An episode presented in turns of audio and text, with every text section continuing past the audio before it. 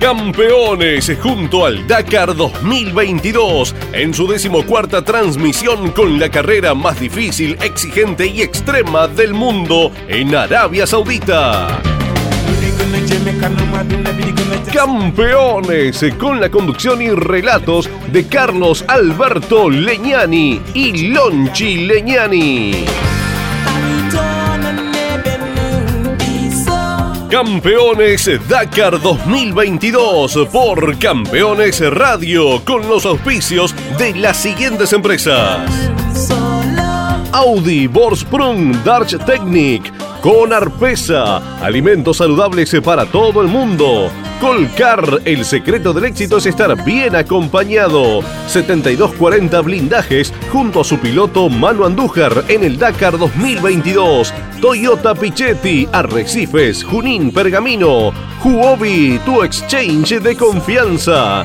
Puma Energy, espíritu salvaje, máxima tecnología. Coin Auto, concesionario oficial Chevrolet. Río Uruguay Seguros, asegura todo lo que querés junto a Argenetics Semillas, junto a su piloto Joaquín de Beliú.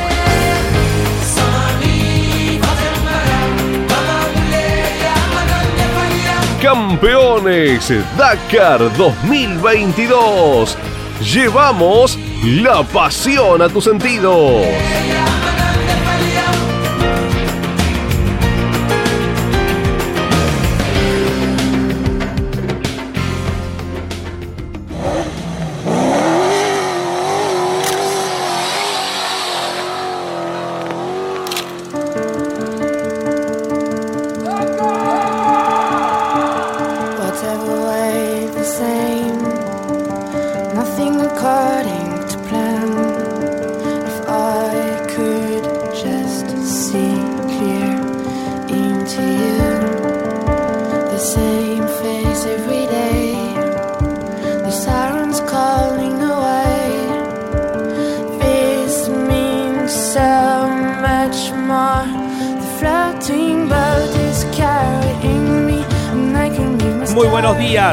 Estamos. Una vez más con todos ustedes, somos el equipo campeones. Me acompañan como cada día de cada etapa de un Dakar. Andrés Galazo, Andy, ¿cómo estamos? Buenos días. Hola Lonchi, buen día, abrazo enorme para todos, para todos los compañeros, para cada uno de los oyentes que ya se van comunicando y enviando su WhatsApp al 11 44 75 0000 siguiendo el desarrollo, siguiendo a los argentinos. Ya estamos con cada uno de los detalles en el avanzar ya de esta tercera etapa, Lonchi. Estamos en el corazón de Arabia Saudita, estamos en una de las zonas más eh, tradicionales, junto con el sur, 100% eh, musulmana.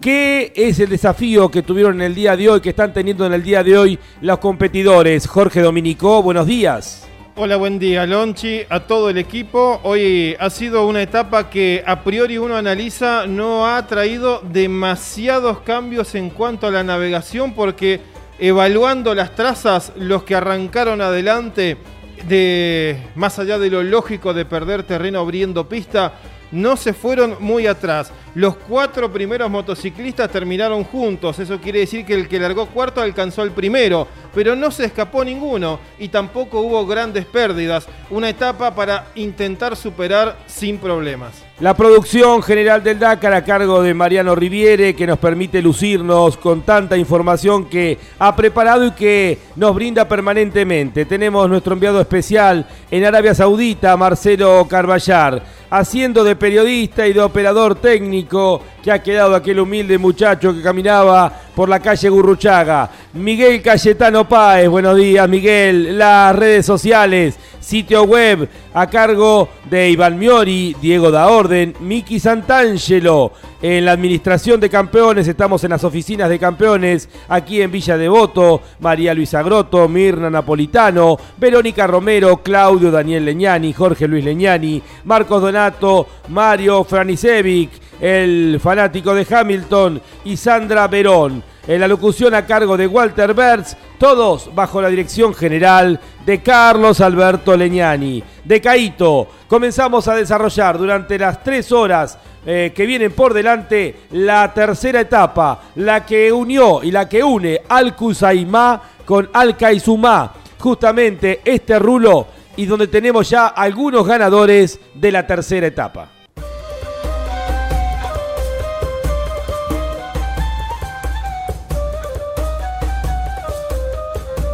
Andy, línea para los oyentes que quieran comunicarse. Sí, señores, el 11 44 75 00 00. Ya hay madrugadores, ¿eh? antes de las 9 de la mañana ya hay gente que ha dejado su mensaje. Agradecemos a todos la atención que tienen para con nuestro equipo, la consecuencia en estar eh, cada mañana de 9 a 12 aquí en Campeones Radio.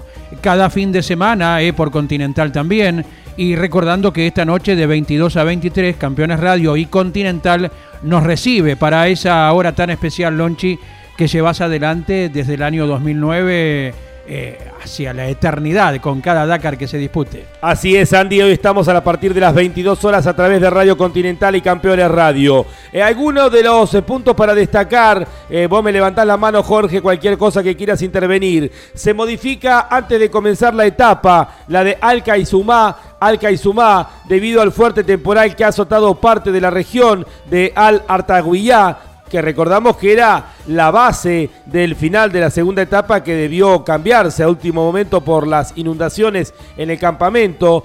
Y dice la información, se recorta en consecuencia un tramo de la ruta original. El especial comenzó en el punto donde se había situado el control de paso número uno, por lo que hubo 100 kilómetros menos de tramos cronometrados es en un bucle alrededor de Alca y Sumá. Los pilotos afrontan primero un enlace de 214 kilómetros que los llevó a la salida del especial, que tuvo un recorrido de 255 kilómetros para después completar un enlace de vuelta hasta el campamento de 166 kilómetros. ¿Qué cabe esperar hoy? Arena más pesada por las lluvias y por lo tanto con mejor agarre gracias justamente al agua caída. También dunas de dificultad 2 a mitad de etapa que habrá que serpentear y flanquear y durante casi 30 kilómetros, por lo que los competidores se enfrentarán ya cara a cara a las grandes montañas de arena del Reino de Arabia Saudita. Abrió el camino Joan Barrera Bort, al principio apareció Skyler Holtz como uno de los eh, primeros protagonistas, también Daniel Sanders, el australiano que había ganado la primera etapa. Joan Barrera Bort, que abría el camino, perdió al principio unos cuatro minutos, justamente por tener que abrir eh, el camino. Y ahí apareció y comenzó a, cronometrar como uno de los grandes candidatos Joaquín Rodríguez. También aparecía allí lo que decíamos anteriormente, Andrew Short como uno de los principales protagonistas. En la pista, mientras Barreda estaba abriendo camino y prácticamente lo hizo siempre,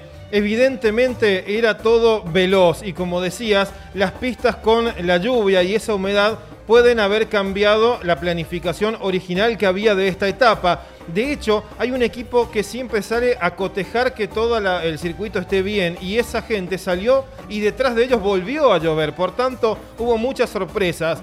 Por eso es que los cuatro primeros terminaron juntos. No se pudo escapar Joan Barrera, pero tampoco otro vino y le alcanzó para descontarle muchísimo terreno. Sunderland, Kevin Benavides y Skyler House, los cuatro terminaron prácticamente en el unísono y en equipo pasando la meta. Luego viene uno que ya está mostrando su cabecita de a poco en la general. Toby Price. Eh, Kevin Benavides, eh, promediando la etapa del día de hoy, había tomado la punta en el camino. Fue el responsable de abrir camino eh, ante la pérdida de rumbo que había tenido Joan Barrera Bort. Allí Kevin perdió un par de minutos. Bueno, siempre abrir el camino o normalmente en Arabia Saudita abrir el camino genera complicaciones. En un momento Kevin perdió un par de minutos. Eh, características y curiosidades. Por ejemplo, eh, Daniel Sanders, protagonista de este Dakar, el australiano, explicó el motivo por el que había perdido algunos minutos y había caído en la clasificación en el último punto intermedio. ¿Saben qué pasó? Se paró varios minutos para comer algo. ¿Eh? fíjense ustedes, esto que también tiene que ver, porque la alimentación también tiene que ver y hay que cuidar tanto el físico como la moto. Y Daniel Sanders prefirió resignar algunas posiciones ya en la parte final de la carrera, pero dio prioridad a lo que tenía que hacer, que era alimentarse. Venía primero faltando una puerta para el final y termina cayendo al quinto lugar. Vio el bosque y no el árbol, ¿eh? precisamente. Miró más allá del horizonte en proyección de lo que necesita el físico, el ser humano, para esta altísima exigencia. Una vez nos contaba Orly Terranova que según los nutricionistas que le aconsejaban, el momento exacto en el que él estaba perdiendo nutrientes era el mejor instante para volver a asimilar las barras energéticas o esos pequeños gel que ellos van eh, prácticamente chupando como si fuera eh, un líquido y que él aprovechaba las largas rectas cuando iban a 160, 170 kilómetros por hora para ir masticando uno de esos alimentos y recuperar las energías que iba perdiendo en el transcurso de la etapa. Y fíjense que es una particularidad porque Daniel Sanders vino ganando toda la etapa. Cuando estaban todos esperando que llegara el australiano, de repente apareció eh, Joaquín Rodríguez, el portugués, con la Hero adelante de todos. Luego fue el momento de Toby Price, que aparecía en segundo lugar en el camino. Y recién después apareció Daniel Sanders, que reiteramos, prefirió resignar la etapa y alimentarse bien en función de lo que es el objetivo final, que es terminar pleno, especialmente en las últimas etapas del Dakar. Sobre Daniel Sanders, ya se ha publicado una lista que es eh, una que chequeamos todos los días, las penalizaciones del día anterior. Y Sanders tiene una fuerte penalidad de 10 minutos en la general por no haber respetado a pleno un control de paso. Eh, no, no se aclara exactamente cuál ni cómo es muy extraño que sea no respetar un control de paso, porque eso es más o menos salirse de una zona de parque cerrado. salirse del camino directamente. O, tal vez, eh, no, salirse del camino no, porque el, el, el roadbook no es obligatorio.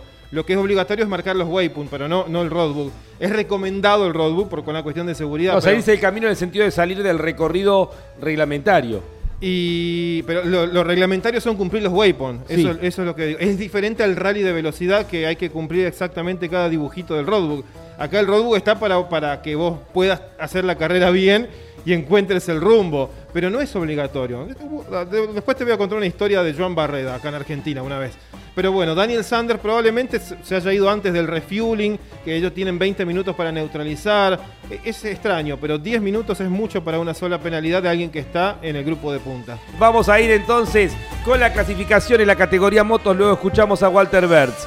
Joaquín Rodríguez, el portugués con la Hero, ganó la etapa del día de hoy, 2 horas 34 minutos 41 segundos. Segundo, quedó el australiano Toby Price eh, a un minuto tres segundos con la moto Gas Gas. Tercero, el estadounidense Mason Klein, otro de los que aparece, increíble la cantidad, el semillero de pilotos de Estados Unidos que aparecen con la KTM a un minuto 14 segundos. Cuarto, quedó el piloto de los Estados Unidos también, Skyler Holtz con la Husqvarna a un minuto 26 segundos. Fíjate vos, Andy, Hero Gas Gas, KTM y Husqvarna los cuatro primeros lugares. Se refuerza la frase. Lucha de marcas como en el turismo nacional. Quinto puesto, Daniel Sanders, lo que apuntábamos recién, con la Gas Gas quedó a 2 minutos 55 segundos. Sexto el americano, otro más, Andrew Short con la Yamaha a 3 minutos 36 segundos. Siguen los pilotos de Estados Unidos. Séptimo Ricky Brabeck con la Honda a 4 minutos 18 segundos. Fíjense, hay cuatro pilotos estadounidenses en los siete primeros lugares de la etapa. Octavo el mejor argentino, Kevin Benavides con la KTM a 4 minutos 28 segundos. Noveno está ahí expectante, Adrien Van Bereven, el francés de la Yamaha a 4 minutos 43 segundos. Décimo, Matías Wagner, el austríaco con la KTM a 4 minutos 52 segundos. Vamos dando algunas referencias. 11 en la etapa, Ross Branch, el botsguano. En el puesto número 12, el chileno José Ignacio Cornejo.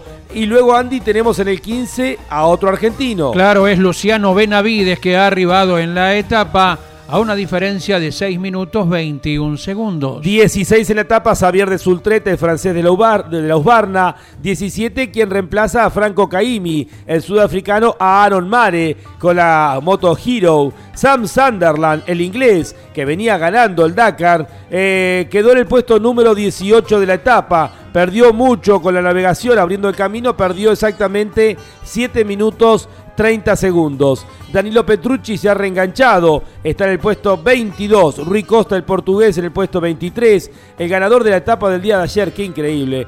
Joan Barrera Bort, eh, que abría el camino, perdió 10 minutos 32 segundos. Quedó Bambán en el puesto número 27 en el día de hoy. El boliviano Daniel Nosiglia quedó en el puesto número 30. Seguimos avanzando, querido Andy, llegamos al puesto número 39. Para citar a otro argentino, es Diego Llanos, puesto 39 en la etapa, a una diferencia de 21 minutos 45 segundos. Nos vamos luego al puesto número 65 el puesto 65 que le corresponde a Joaquín de Beliú. El piloto de Argenetics Semillas, Joaquín de Beliú, el representante de Argenetics Semillas en el puesto número 65 de la etapa. 66 tenemos a Sandra Gómez, la española, y luego nos vamos al puesto 69. Es allí donde se ubica Diego Noras, otro de los pilotos argentinos que ha finalizado en tiempo y forma la presente etapa. Puesto 87 para el italiano Franco Pico, gran trabajo del hombre de 66 años,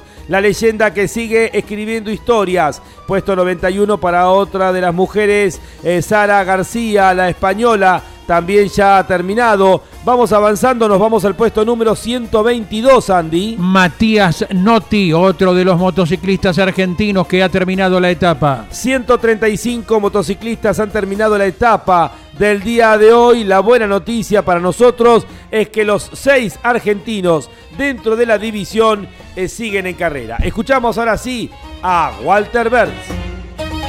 Los entornos extremos se encuentran con una ambición sin fin. Unite a Audi mientras corremos el Rally Dakar en Arabia Saudita. Con Arpesa, alimentos saludables para todo el mundo. 72-40 blindajes junto a su piloto Manu Andújar en el Dakar 2022. Río Uruguay Seguros, asegura todo lo que querés. ¿Estás buscando invertir en criptomonedas? Huobi.com, tu exchange de confianza. Estás escuchando Campeones Radio. 24 horas con lo mejor del automovilismo.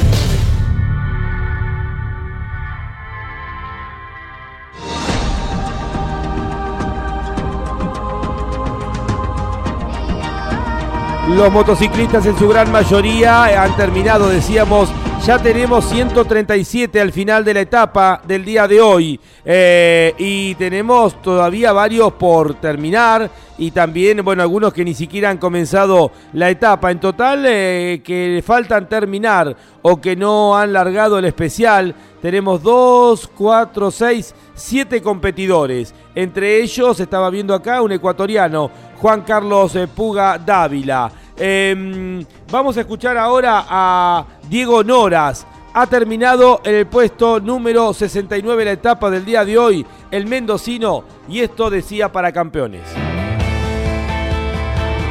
Acabo de llegar al después del enlace. La verdad que un día muy lindo, una etapa distinta, muy rápida, todo muy plano y muy muy rápido. Pero bueno, con algo de dunas también. Eh, pero lindo, lindo, muy lindo, lindos paisajes. Eh, puedo hacer una buena etapa, creo.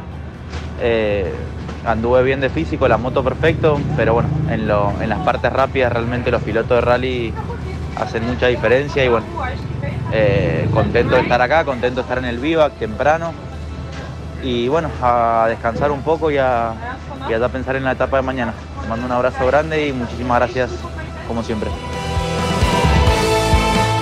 Le agradecemos a Diego Noras, el mendocino que nos daba un informe. Andy, línea para oyentes, comenzamos a avanzar con algunos de los mensajes. Gracias, mil gracias a todos los que nos acompañan, a todos los que nos siguen en cada una de las etapas del Dakar.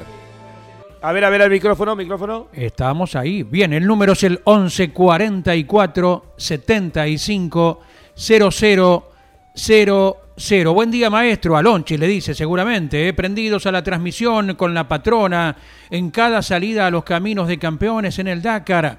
Fuerte abrazo desde Paraná para todo el equipo. Soy Javier Bucci de la escuadra Bandera Verde Vamos la Legión Argentina en la carrera, dice.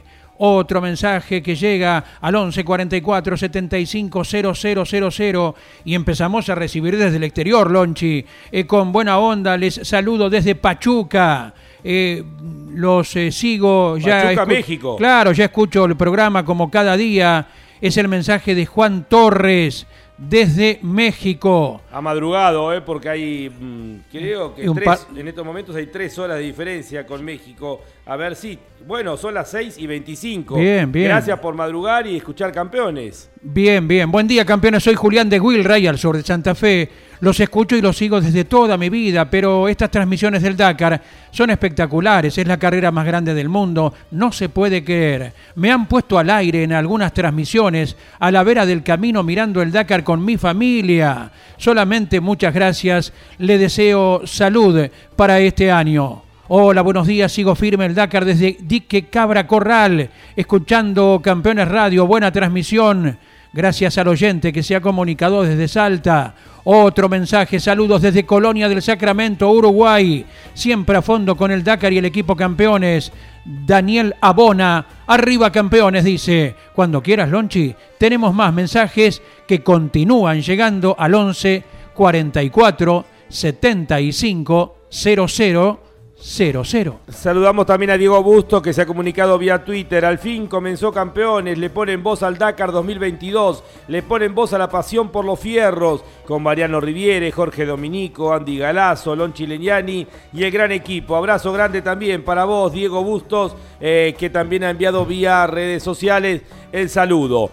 Comenzamos a avanzar ahora. Eh, Jorge, algo para comentar más con el tema de las motos, algo que te haya llamado la atención de la etapa, más allá de la victoria de Joaquín Rodríguez, que pareciera estar en su mejor momento. También la Hero eh, va creciendo. Es un homenaje a su cuñado, a Pablo González, que perdiera la vida hace dos años y que yo creo que cambió inclusive eh, la forma de trazar las carreras para las motos, eh, porque a partir del accidente de Pablo González trató de evitarse ya el año pasado con mucha navegación, eh, de que mucho tiempo estén a grandes velocidades, que eso fue en definitiva lo que le pasó a Pablo González en aquel accidente, se impuso el airbag para los competidores y distintas medidas de seguridad. Por otro lado, Toby Price siempre está, eh, como eh, como dice la canción, el australiano, y Mason Klein, y esta legión de pilotos americanos que sigue sorprendiendo y que sigue creciendo año tras año.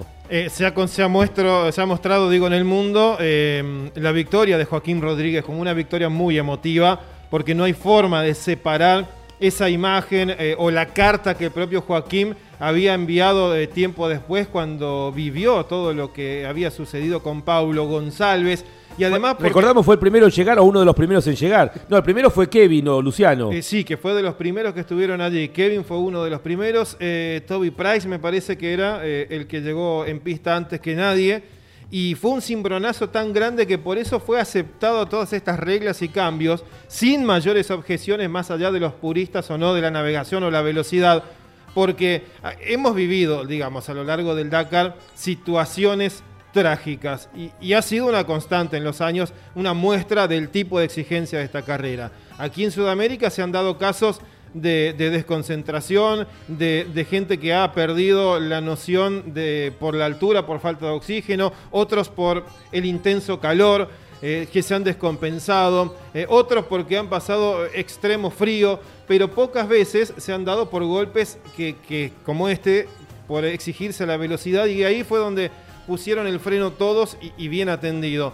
Y después analizo la etapa y veo eh, cómo a, Kevin Benavides le sirvió la, estrate- la estrategia de ir en el pelotón del medio. Después de un día en el que perdió mucho tiempo por la navegación, mantenerse en el pelotón del medio le permite a Kevin todos los días descontar algo. Un día le descuenta a otro día le descuenta Price, pero siempre va descontando. Sin embargo, Sunderland, que un día gana mucho, hoy perdió bastante, pero mañana va a largar atrás y puede recorrer mucho territorio para adelante. Entonces, la carrera de ida y vuelta eh, no, no es la de Kevin hoy. Hoy Kevin está en un lugar intermedio, me parece muy bueno para aprovechar. Y después está Toby Price, que a pesar del gran resultado deportivo de hoy, no logra descontar mucho tiempo en la general. Entonces hay grandes ganadores en la etapa, pero cuando uno analiza los tiempos de la general, Cornejo no se puede acercar, a De Sultré le cuesta, a Price, a pesar de que está adelante, le cuesta. Y hoy Skyler House es uno de, de los pilotos que parece firme, al igual que Kevin, en ese pelotón medio. Hay estrategias diferentes en este Dakar tan numeroso en cuanto a la cantidad y calidad de pilotos que pueden ir rápido en las motos. Puma Energy, parar, cargar, seguir. Con Arpesa, alimentos saludables para todo el mundo. Toyota Pichetti, más de 25 años en el país, con venta, postventa, con la mejor atención y precios. Toyota Pichetti, Arrecifes, Junín y Pergamino. Visite nuestro showroom y sorpréndase. Toyota Pichetti. Estás escuchando Campeones Radio. 24 horas con lo mejor del automovilismo.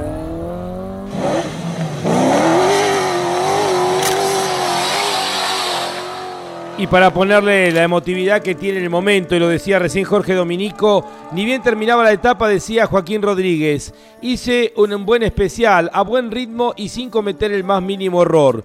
Todo ha ido encajando a la perfección. Es mi primera victoria en etapas en el Dakar y en un momento histórico para la marca, así que estoy muy contento. Es la primera victoria de Hero también en una, etapa del Dakar. Iba tan bien y tan rápido que he pensado, esto es porque Paulo, Paulo González, su cuñado que falleciera hace dos años, eh, viene conmigo, decía. Esa idea me ha venido a la cabeza en un momento en el que yo, en el que no estaba muy pendiente de la navegación. En fin, siento que hoy hemos ganado Paulo y yo. Joaquín Rodríguez con toda la emoción y el recuerdo para su cuñado, que perdiera la vida justamente a bordo de una moto Hero hace dos carreras atrás. Seguimos avanzando, Andy, con los oyentes que van dejando sus mensajes. ¿A qué número? El número es el 11 44 75 00 Avanzamos. Si, si me permitís, Andy, antes que nada, desde Jerusalén, Israel, Sergio Hecker. Simplemente no hay Dakar sin campeones. Escuchándonos desde Israel. Gracias, Sergio. Un fuerte abrazo para vos. Saludos a todo el equipo desde Carmen de Areco. Aquí añorando el paso del Dakar y el World Rally Car por nuestro país. No omitan decirnos su nombre, es lo interesante.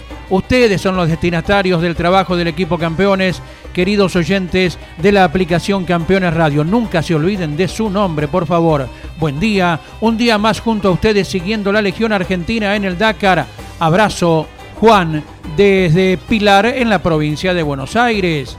Acabo de darme cuenta que de que suelo tomarme la segunda quincena de enero de vacaciones para digerir que termina el Dakar y sus hermosas transmisiones. Abrazo grande, Martín Fonticelli. Hola campeones, un día más siguiendo el Dakar junto a ustedes.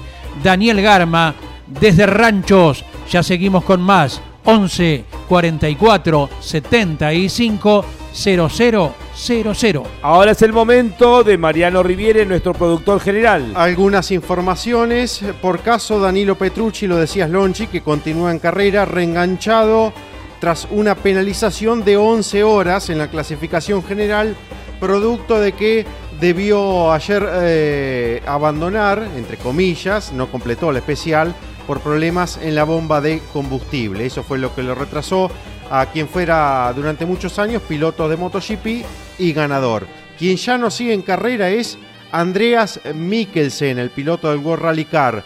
Es triste decir que el Rally Dakar ha terminado para nosotros. El daño de la jaula significa que no podemos seguir debido a la seguridad. Aprendí mucho sobre cómo funciona el Rally Raid y es triste que haya terminado cuando empezamos a familiarizarnos con él. Ahora volvemos a casa y ya nos centramos en el Rally de Monte Carlo, la primera fecha del World Rally Car. Por otra parte, Cristina Gutiérrez con transmisión rota en su prototipo ligero en el kilómetro 176 cuando venía siendo una buena especial. Atención porque es importante porque es una de las protagonistas en la categoría T3. y además para el campeonato, ¿no? Sí, estaba séptima hasta el kilómetro 167. Y por otra parte, acaba de tuitear Carlos Sainz Jr. y escribió el piloto de Ferrari de Fórmula 1. 40 victorias de etapas en el Dakar pero la primera con un coche híbrido para Carlos Sainz, su papá. Sé que esta le hará un poquito más de ilusión que las demás por las ganas y el trabajo que hay detrás de todo el proyecto y lo que significa. Vamos, bíceps flexionado. Así se despide Carlos Sainz Jr. hablando de su papá. Papá, no te quejes más, dirá. Muy bien, ¿eh? el apoyo del nene para el papá, que dicho sea de paso, Lochi, vos que todos los días, los lunes, a la hora 17 tenés el programa de Fórmula 1 en Campeones Radio, ha realizado una primera temporada más que aceptable sobre la Ferrari. Durante todo el año fuimos diciendo, mientras Mariano Riviere se ha tragado una duna eh, y estamos tratando de recuperar eh, la compostura, decíamos eh, todos los lunes, o prácticamente todos los lunes del año, hemos destacado el gran corredor de carrera de autos, que es Carlos Sainz Jr., que ya tiene vuelo propio. Vaya que lo tiene, ha quedado quinto en el Campeonato Mundial de Fórmula 1, el mejor no Red Bull y no Mercedes, y el mejor Ferrari en el año de su debut dentro de la especialidad, habiendo conseguido podios como en Mónaco, como en la última carrera en Abu Dhabi, ni más ni menos que detrás de los dos gigantescos eh, contendientes al título. Por eso hoy Carlos Sainz Jr. ya tiene vuelo propio y está alentando a su padre. En el mes de enero el que tiene receso es Carlos Sainz Jr. y siguiendo a su padre el matador, que hoy ha hecho historia una vez más, ganando con un auto eléctrico. Eh, nos metemos ahora en los cuatriciclos. Nueva victoria para Argentina, segundo triunfo consecutivo para nuestro país. Ahora es el turno de Pablo Copetti, que tiene licencia de los Estados Unidos, porque en realidad reside en Estados Unidos y gran parte de los aportes económicos del apoyo vienen de ese país. Ese es el motivo por el cual, eh, bueno, para poder conseguir apoyo justamente eh, ha eh, decidido tener la licencia de Estados Unidos. Pablo Copetti, el argentino, ha ganado en 3 horas, 12 minutos 48 segundos. Segundo el francés Alexander Giroud a 2 minutos 4 segundos. Tercero se viene para adelante el campeón defensor Manu Andújar a 4 minutos 14 segundos. Cuarto lugar para Marcelo Medeiros, el brasilero, a 5 minutos 3 segundos. El quinto puesto fue para Alexander Maximov, el ruso, a 6 minutos 57 segundos. Sexto, el chileno Ítalo Pedemonte. Séptimo quedó el polaco Kamil Wisniewski. Luego octavo, otro argentino, Francisco Moreno, debutando este año en el Dakar. Noveno, Vincent Padroná de Francia. Décimo, Snedek Tuma de la República Checa. Y tenemos 11, Andy, a otro argentino. Claro, es el Jaguarete, Carlos Alejandro Versa, que se ha ubicado un décimo sobre los 18 vehículos que han arribado al final 19 a la espera del último que está llegando. Eh, puesto 11 entonces para Carlos Versa. Eh, Giovanni Enrico, el chileno, eh, se ha reenganchado, ha terminado 14. Y una buena noticia, bueno, Ladislaus Cancius, el lituano, que venía siendo el líder, las, las Vidas Cancius, ha terminado en el puesto 16 perdiendo 4 horas. Eh, y eh, bueno, pero figuran todos con el mismo tiempo. Yo no sé si les han entregado el tiempo eh, a todos o por algún problema en los en los Iritrack. bueno, tal vez Jorge podrás tener algo más de información. Pero Nelson Sanabria, el paraguayo, sigue en carrera, ha terminado la etapa. Figura en el puesto número 17. El que falta terminar es el colombiano Nicolás Robledo Serna. debe ser el primo del Chicho. A dos puertas del final. Eh, Andújar comenzó la etapa abriendo camino, tratando de descontarle al lituano Laisvidas Cancius. Eh, pero rápidamente Pablo Copetti, ya en la puerta número uno, tomó el liderazgo y de ahí en más no lo dejó. Eh, figura como abandono Laisvidas Cancius dentro de lo que es la información de la carrera. Reitero, más allá que está figurando como con tiempo final. Pablo Copetti vence una vez más en una etapa del Dakar. Luego les daremos cuántas etapas ha ganado Pablo dentro de eh, cada una de las ediciones del Dakar y le entrega a la Argentina un nuevo triunfo. A veces no sucede como quieres y las cosas no se pueden resolver como cuando hay este tipo de problemas. Esto dijo el lituano Las Vidas Cancius que rompió la suspensión delantera y con eso un piloto que estaba siendo protagonista de los cuatriciclos queda fuera de la lucha directa. Todos los que están aquí con ese tiempo que es el mismo de todos son eh, pilotos que están abandonados, que no largaron y ya tienen el tiempo otorgado por la cantidad de penalizaciones que se le carga por no haber corrido la etapa.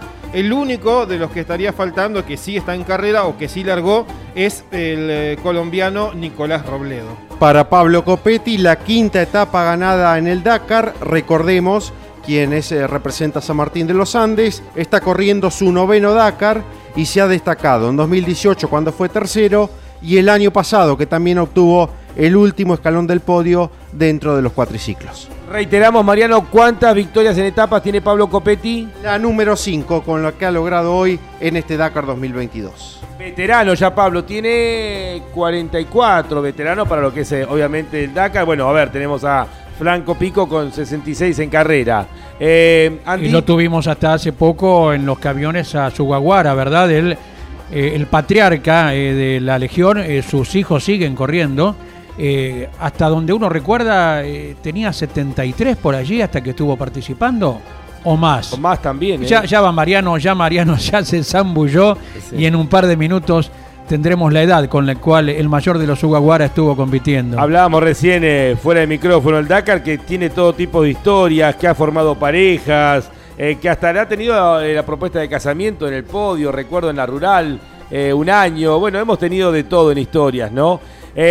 bueno, vamos a escuchar a Pablo Copetti, el ganador de la etapa del día de hoy en cuatriciclos. Argentina ya ha inscrito una vez más, junto con Estados Unidos y Rusia, está liderando en lo que es eh, nacionalidades ganadoras de etapas, ¿no? Mira vos, las dos potencias, ¿eh? Mira vos, y ahí... teléfono rojo en el medio. Y ahí Argentina haciendo lío. Bien, a ver, eh, ¿lo encontraste, que Miguel? Bien, Miguel Cayetano Pae nos pone eh, el audio de Pablo Copetti, ni bien terminaba la etapa del día de hoy. Bueno, una etapa rápida, la verdad que mi objetivo era poder eh, alcanzar a, los dos que se dieron delante mío, los alcancé, los pasé, llegué adelante de ellos. Esa era la estrategia para poder eh, que ellos no se me acerquen y yo poder eh, acortarle este tiempo al, líder, que estaba tres minutos, ahora me dicen que se retiró. Pero bueno, esto es día a día, no hay que confiarse, no hay que festejar nada, hay que trabajar para mañana, mañana es la etapa más larga del Dakar entonces hay que estar focalizado en eso, o sea, tratar de terminar todas las etapas. Lo único que tengo que hacer es ser consistente. Eh, y día a día. Muy bien, la palabra de Pablo Copetti, esto es día a día, dijo Pablo, eh, terminada la etapa del día de hoy. Está auspiciando este, esta transmisión de campeones y el Dakar 2022, Argenetic Semillas, Argenetic Semillas, junto a su piloto Joaquín de Beliú. Andy querido, escuchamos eh, más mensajes de los oyentes. ¿A qué número? 11 44 75 00 Mensaje escrito. Buen día, campeones, escuchándolos como cada día en mi comercio, Niki Competición en General Madariaga.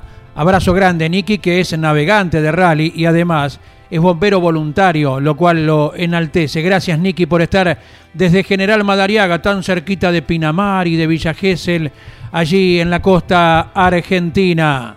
Soy Leo y los escucho desde el barrio de Villa Devoto. Excelente. O sea, acá cerquita está Claro, está aquí nomás, casi que nos escucha por aire ahí. a los gritos nuestros. llegamos ahí por aire a su casa eh, cómo nos tienen acostumbrados a los oyentes. Excelente y exhaustiva transmisión. Bueno, gracias por los conceptos. Saludos, eh, envía Leo para todo el equipo. Hola campeones, eh, gracias eh, por cada día informarnos sobre la carrera más difícil del mundo. Saluda a la familia Tevez, escuchándolos siempre desde Avellaneda, desde el barrio de Villa Domínico. Tevez con B larga. Hola campeones, buen día. Emocionante el relato del Dakar, como cada día acompañándonos. Buena transmisión. Gustavo Carriquiri desde Luján. Otro mensaje, buen día, desde Neuquén. Acelerando con campeones. Gracias por la magia de la radio con olor a combustible. Héctor Mauro, desde la capital provincial, Neuquén. ¿A qué número se comunican, Andy? 11 44 75 00 000. Mensaje escrito, por favor. Mariano, ¿estás bien después del golpe? Sí, sí, sí. Ya, ya recuperamos otra vez. el dato que nos quedaba pendiente, el de Yoshimasa Sugawara, el japonés, con 77 años, corrió por última vez el Dakar en 2019. Desde 1983 a 2019 no se perdió ningún Dakar el japonés, que lo corrió en moto, en auto y finalmente en camión. Y entre los argentinos, recordemos, tenemos a, en su momento a Jorge Perrone Sí, señor. con 73 años. Lo recordamos eternamente a Jorge Perrone, un gran personaje, gran simpático, siempre tan afable para con todos nosotros. Eh, lo tenemos siempre en el recuerdo cada vez que viene un Dakar. Bien, vamos a avanzar ahora con la categoría autos. Estaba extractando algunas declaraciones eh, de Nasser Alatilla que en instantes les vamos a, a plantear. Sí, Jorge. Para cerrar un capítulo y, y no dejar pasar. Ah, perdóname, no te di pie, discúlpame. Así Sola- cerramos la etapa justamente de, de cuatriciclos. Victoria nuevamente para Argentina. Alexander Giroud pareciera ser el ahora eh, el extranjero que puede competir de igual a igual con nuestros argentinos. Mano Andújar que intenta ahí mantener un buen ritmo, pero eh, se va confirmando la rivalidad con Pablo Copetti para pelear la punta del Dakar en la categoría cuatriciclos. Y lo más importante es el abandono de quien venía ganando, la Isvida Scansius. Te escuchamos, Jorge. Y van quedando adelante lo- los más experimentados, porque las Vidas Cancius, además de haber roto la parrilla de suspensión, y eso es una marca evidente de que estaba exigiendo para seguir el ritmo de carrera de punta, había cometido dos excesos de velocidad y tenía pequeñas penalizaciones. Venía al límite para tratar de mantenerse adelante. Y otro que tiene una penalidad grande es el que está tercero en la clasificación. Por eso también Manu, que, perdió tiempo en lo deportivo por ese retraso de la primera jornada larga, eh, le está tan cerca. Alexander Maximov tiene 15 minutos de penalidad por un waypoint y después tiene dos eh, minutos más por eh, sobrepasar la velocidad en la etapa de ayer, en la segunda etapa, en un sector de control. Quiere decir que también Maximov viene jugando muy al límite para mantenerse en ese grupito de punta de Pablo Copetti. Alexandre Giraud, que tiene recorrido y experiencia en estas categorías, el propio Maximov, y ahora sumarle a Manu Andújar, que ya está a 31 minutos de la punta. Muy bien, seguimos avanzando. El equipo campeones a través de Campeones Radio con esta tercera etapa, la que unió este Rulo que salió de Alcaizumá y volvió al mismo campamento en Alcaizumá. 72-40 blindajes junto a su piloto Manu Andújar en el Dakar 2022. Coinauto, concesionario oficial Chevrolet, marcando nuevos caminos en todas las generaciones. Coinauto, Santa Fe, Paraná. Río Uruguay Seguros, asegura todo lo que querés. Audi RS Q-tron, un electrizante laboratorio de pruebas de altas tecnologías en la carrera más dura del planeta.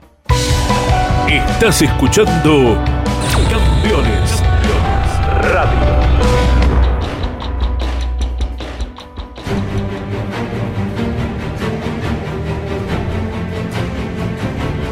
Día histórico en la evolución de los autos, en la evolución de la industria automotriz. Por primera vez en la historia, un auto eléctrico ha ganado una etapa del Dakar. ¿Quién hubiera imaginado, no? Hace un- una década atrás de pensar autos eléctricos eh, ganando etapas del Dakar. Bueno, el bellísimo Audi, el Audi eh, que ha ganado junto con el matador eh, Carlos Sainz, el denominado RSQ e-tron. Carlos Sainz con el Audi RSQ y Tron ha ganado la etapa del día de hoy. Ha hecho historia el matador. Por primera vez un auto eléctrico gana una etapa del Dakar. Su tiempo, 2 horas, 26 minutos, 51 segundos. Y te digo que no le queda mal el sonido de los autos eléctricos a la arena. Eh, tal vez a uno le cuesta en una pista, eh, pero no le queda mal el sonido de los autos eléctricos transitando terrenos naturales. ¿eh? Desde ya que si uno lo compara con una cámara a bordo de Ayrton Senna con el McLaren en Monte Carlo, Pero es una pista, Andy. Es una pista de carrera. claro, uno quiere poner en un extremo de la comparación eh, lo supremo eh, de esa cámara a bordo inolvidable de Ayrton Senna, pasando cambios con palanca, algo que cualquier persona puede ubicar en YouTube, por ejemplo, desde ya que si lo comparamos con ello queda un poco distante, pero hay que reconocer que el mundo cambia en cuanto a las alimentaciones, a las energías y más tarde o más temprano esta evolución que está realizando Audi de manera extraordinaria, ya con logros. Hasta ayer teníamos podio en etapa de Carlos Sainz, eh, recuperación luego de reengancharse por el problema, eh, por un tema de, la ruta eh, de Stefan Peter Hansel. Ahora ya tenemos para anotar una victoria en etapa de Carlos Sainz. Y lógicamente que el oído de la gente, eh, para quienes vienen de la época de los motores B10, B8 de la Fórmula 1, se irán acostumbrando. Y las nuevas generaciones ya irán en paralelo con esta evolución que va de la mano de lo que es la realidad a nivel energético en el planeta Tierra, que es nuestra única casa. Eh, y bueno, la única casa, y si no nos portamos bien, la casa nos va a expulsar. ¿Cómo? Eh, no va a ser el problema del planeta, el problema va a ser nuestro como especie, ¿no? Esto siempre lo charlamos con Andy. La realidad es que a mí me cuesta, lo reconozco, incluido en un callejero, un auto eléctrico. Eh, me cuesta, me sigue costando. Me- cuando vi en Zurich aquella carrera, la vuelta del automovilismo a, a- a Suiza, mm, ahí me di cuenta, traté, comprendí mucho más lo que significaba para las nuevas generaciones y cómo había tantos grupos inversores, bancos, justamente en Suiza, apoyando esto. Pero reconozco que viendo las imágenes, eh, en lo que es eh, un terreno como el de Arabia Saudita, una arena roja, un auto eh, casi futurista, con el sonido del auto eléctrico, era casi una imagen de Marte. Eh, eh, lo que uno sentía, esa arena roja, esa arena rojiza, las dunas y una nave con un sonido extraño avanzando rápidamente. eh, fue algo que me agradó. Por primera vez sentí que me agradaba y hasta era mucho más agradable sentir ese ruido que un motor V8 gritando en el medio del desierto. Esta fue una sensación que tuve por primera vez que me pasó con los autos eléctricos. Vos decías, Andy, el mundo cambia, el mundo evoluciona. Luego de 13 años en el Dakar, lo que no cambia son las exquisiteces del Greco. Oh. Acaba de llegar Mariano Riviere con una bandeja de masas secas que ya están acá, que van a ser las delicias del equipo campeones. Les enviamos un fuerte abrazo a Roberto Fernández, a Ale Solca, a toda la familia Fernández. Ya tenemos aquí y para que podamos estar mucho más energizados como los competidores, la, las vitoallas del Greco, como dice Caito Leñani. Correcto, correcto. Usted puede pasar a almorzar en un menú variado, impactante en el Greco. Eh, está en Avenida Rivadavia 5353. eh, allí en Primera Junta, a metros de la estación Primera Junta, eh, cercano también a Pasitos del barrio de Caballito. El Greco, eh, el teléfono 4901 0681. Eh, Confitería El Greco que nos colma de atenciones eh, durante todo el año, Lonchi. Gracias por todos los mimos. Vamos a hacer eh, delicias. eh, vamos a aprovechar las delicias. Vamos a hacer estragos con las masas secas, las masas finas que han llegado aquí a las oficinas de campeones. Nobleza obliga, Miguel Páez dice que es caballito, sí, caballito. Eh, y la referencia que uno ha La dado, estación de primera junta. claro, la estación de primera junta está ahí a 50 metros, la estación de subte, que en una época era la última de la línea A, hoy ya se ha extendido hasta San Pedrito. Eh, vamos avanzando con lo que es la etapa en la categoría autos. Decía, día histórico. La revolución sigue avanzando. Carlos Sainz con el Audi, el RSQ e-tron, el auto eléctrico, ha ganado una etapa del Dakar. Dos horas, 26 minutos 51 segundos. Segundo quedó el sudafricano Gent Lategan con la Toyota a 38 segundos. Tercero, para ratificar este día histórico, Stefan Peter Hansen con otro de los autos eléctricos, otros de los Audis RSQ y Tron. Peter Hansen quedó a un minuto 41 segundos. Cuarto con el mejor Hunter quedó Nani Roma, el español, a 2 minutos 41 segundos. Quinto el sueco Matías Ekstrom con el tercer Audi RSQ y Tron. Fíjate vos, los Audis hicieron hoy el 1-3-5. ¿Se acuerdan cuando se quejaba Carlos Sainz antes de empezar esta carrera y le decía a David Casterá, Sainz se pone las vendas antes de herirse? Eh, tan llorón Carlos Sainz es, tan gigante como piloto, como Fernando Alonso, pero son tan llorones los dos, eh, son casi hermanitos en esto, ¿no? Eh, de quejarse, quejarse. A ver, es el primer año de un auto eléctrico y en su tercera etapa del Dakar ya gana. Eh, está bien que Nasser viene cuidando, pero bueno, un histórico 1-3-5 para los autos eléctricos en su tercera etapa del Dakar. Decíamos, Matías Ekstrom, el sueco, quedó a 2 minutos 59 segundos con el tercer Audi eléctrico. Eh, sexto en la etapa Yacid Al-Raji, el local, el saudita con el Toyota. Séptimo, Giniel de Villiers. Tenemos un capítulo aparte para hablar de, de Giniel de Villiers, el sudafricano con la Toyota. Octavo, el líder de la carrera, viene muy tranquilo. Nasser Alatilla, hoy perdió 5 minutos 10 segundos, consciente que se había retrasado mucho eh, Sebastián Loeb, su rival en la carrera. Noveno, el mejor argentino, sigue haciendo un gran trabajo. Lucio Álvarez con la Toyota a 6 minutos 23 segundos. Curiosamente, un argentino que corre con Toyota y que no tiene apoyo de Toyota. Seguramente en poco tiempo Lucio lucirá los colores de la marca. Décimo, Orly Terranova con el eh, Hunter, eh, otro de los argentinos que quedó dentro de los 10 primeros. Orly quedó a 8 minutos 11 segundos. Vamos avanzando en la clasificación con algunos nombres relevantes. 11 quedó Vladimir Vasiliev, el ruso con el BMW. 12 Mathieu Serradori, el francés con el Century. Tercero, eh, 13 con el Mini, Jakub Prigonsky, el polaco. Eh, luego Gerlain Gigerit, mirá también qué bueno. En el puesto número 15 con este buggy propulsado a hidrógeno. Ha sido una etapa histórica. 1-3-5 para los autos eléctricos y en el puesto número 15 el otro proyecto, el que encabeza Gerlain Gigerit con un auto propulsado por hidrógeno que terminó en el puesto número 15 en la etapa del día de hoy. Eh, luego tenemos a Martín Prokop, el checo en el puesto 17 con el Ford. Eh, Benedictas Vanagas, el lituano, con la Toyota en el puesto 18. Eh, Brian Baradguaná, el sudafricano, con el otro Century en el puesto 20. Y nos vamos, Andy, al puesto 24 para tener a otro de los argentinos. Claro que sí, porque allí está Juan Cruz Jacopini, puesto número 24 para el vehículo, el Toyota de los mendocinos. Después nos vamos al puesto número 25 para otro de los argentinos, Andy. Sebastián Hall, para que tal vez no ha sido la etapa como las anteriores, pero ha terminado. Sebastián Halper para mantenerse prendido entonces en el desarrollo del Dakar y esperando el cuarto compromiso. Puesto 25, Halper quedó a 19 minutos 25 segundos. El representante de Halper, distribución mayorista de insumos para conducción de agua.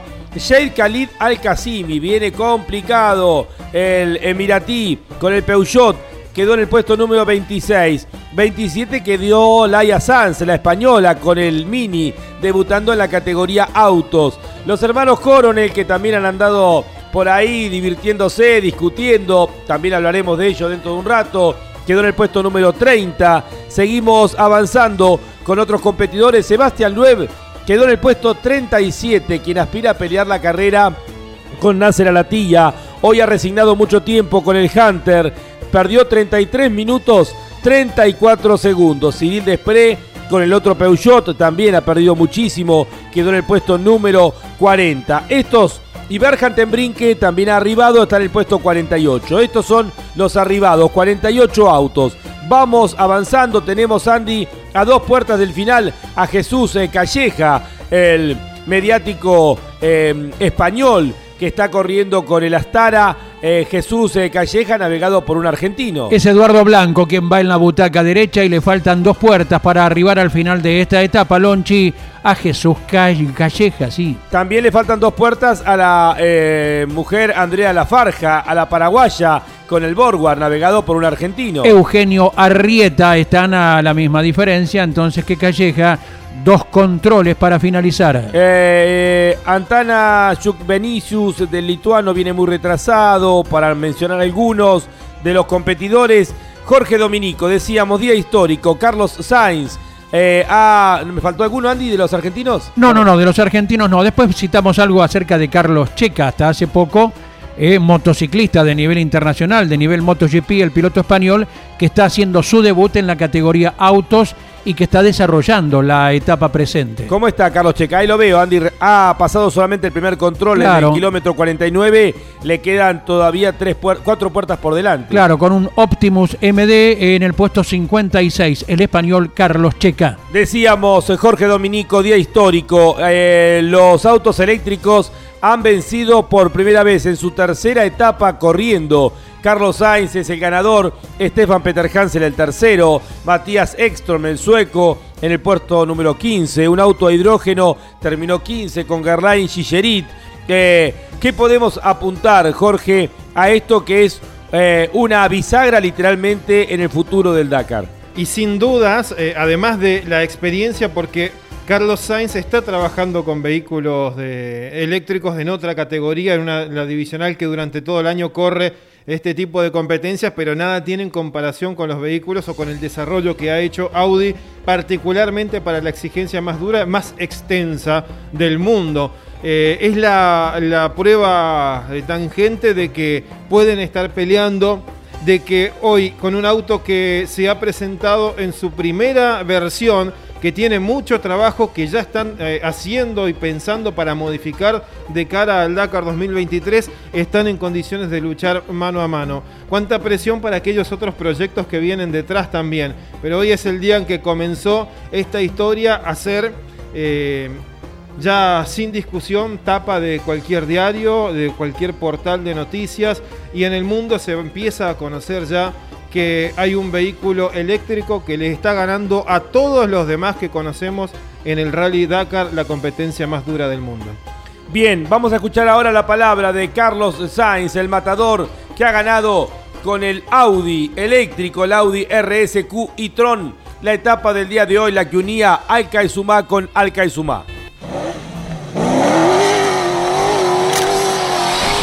No sé, no, no sé cómo hemos ido, la verdad que no tengo ni idea. Abrir al final no, tampoco era tan fácil, o sea que habrá que esperar qué van haciendo los de atrás. Bueno, habrá que confirmarlo después. Si es así, un día bueno. si es así, es un día bueno. La pena fue el, tiempo que perdimos ¿no? el primer día, pero para nosotros ahora ya es un rally de, de aprender y de sacar conclusiones. Es la primera carrera con el coche, hay que, hay que seguir haciendo pruebas, seguir aprendiendo. Carlos Sainz, ni bien terminaba la etapa, todavía esperando a ver si era el ganador. No estaba muy seguro de ello. Ha dicho Nasser Alatilla, el líder en la general.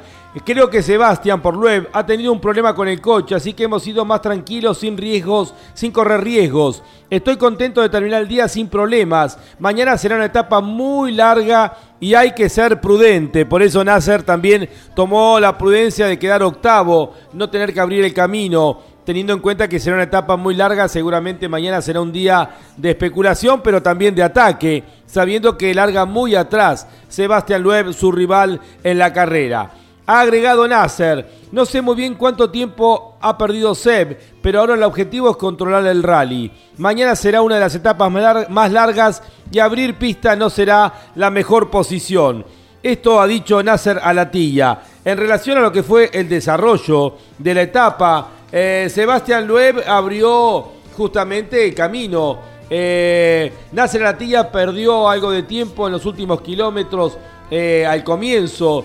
Luego viene el primer pinchazo de Sebastián Loeb. Loeb eh, pinchó un neumático y su rival, Nasser Alatilla, lo pasó en el camino. De esta manera ya Nasser sabía que Loeb venía con algún inconveniente. Eh, comienzan a atacar Sainz y Peter Hans. El primero queda Hen- Henk Lategan, el sudafricano, como líder. De hecho, mantiene el liderazgo hasta el control de paso número 3, cuando quedaban dos puertas para el final.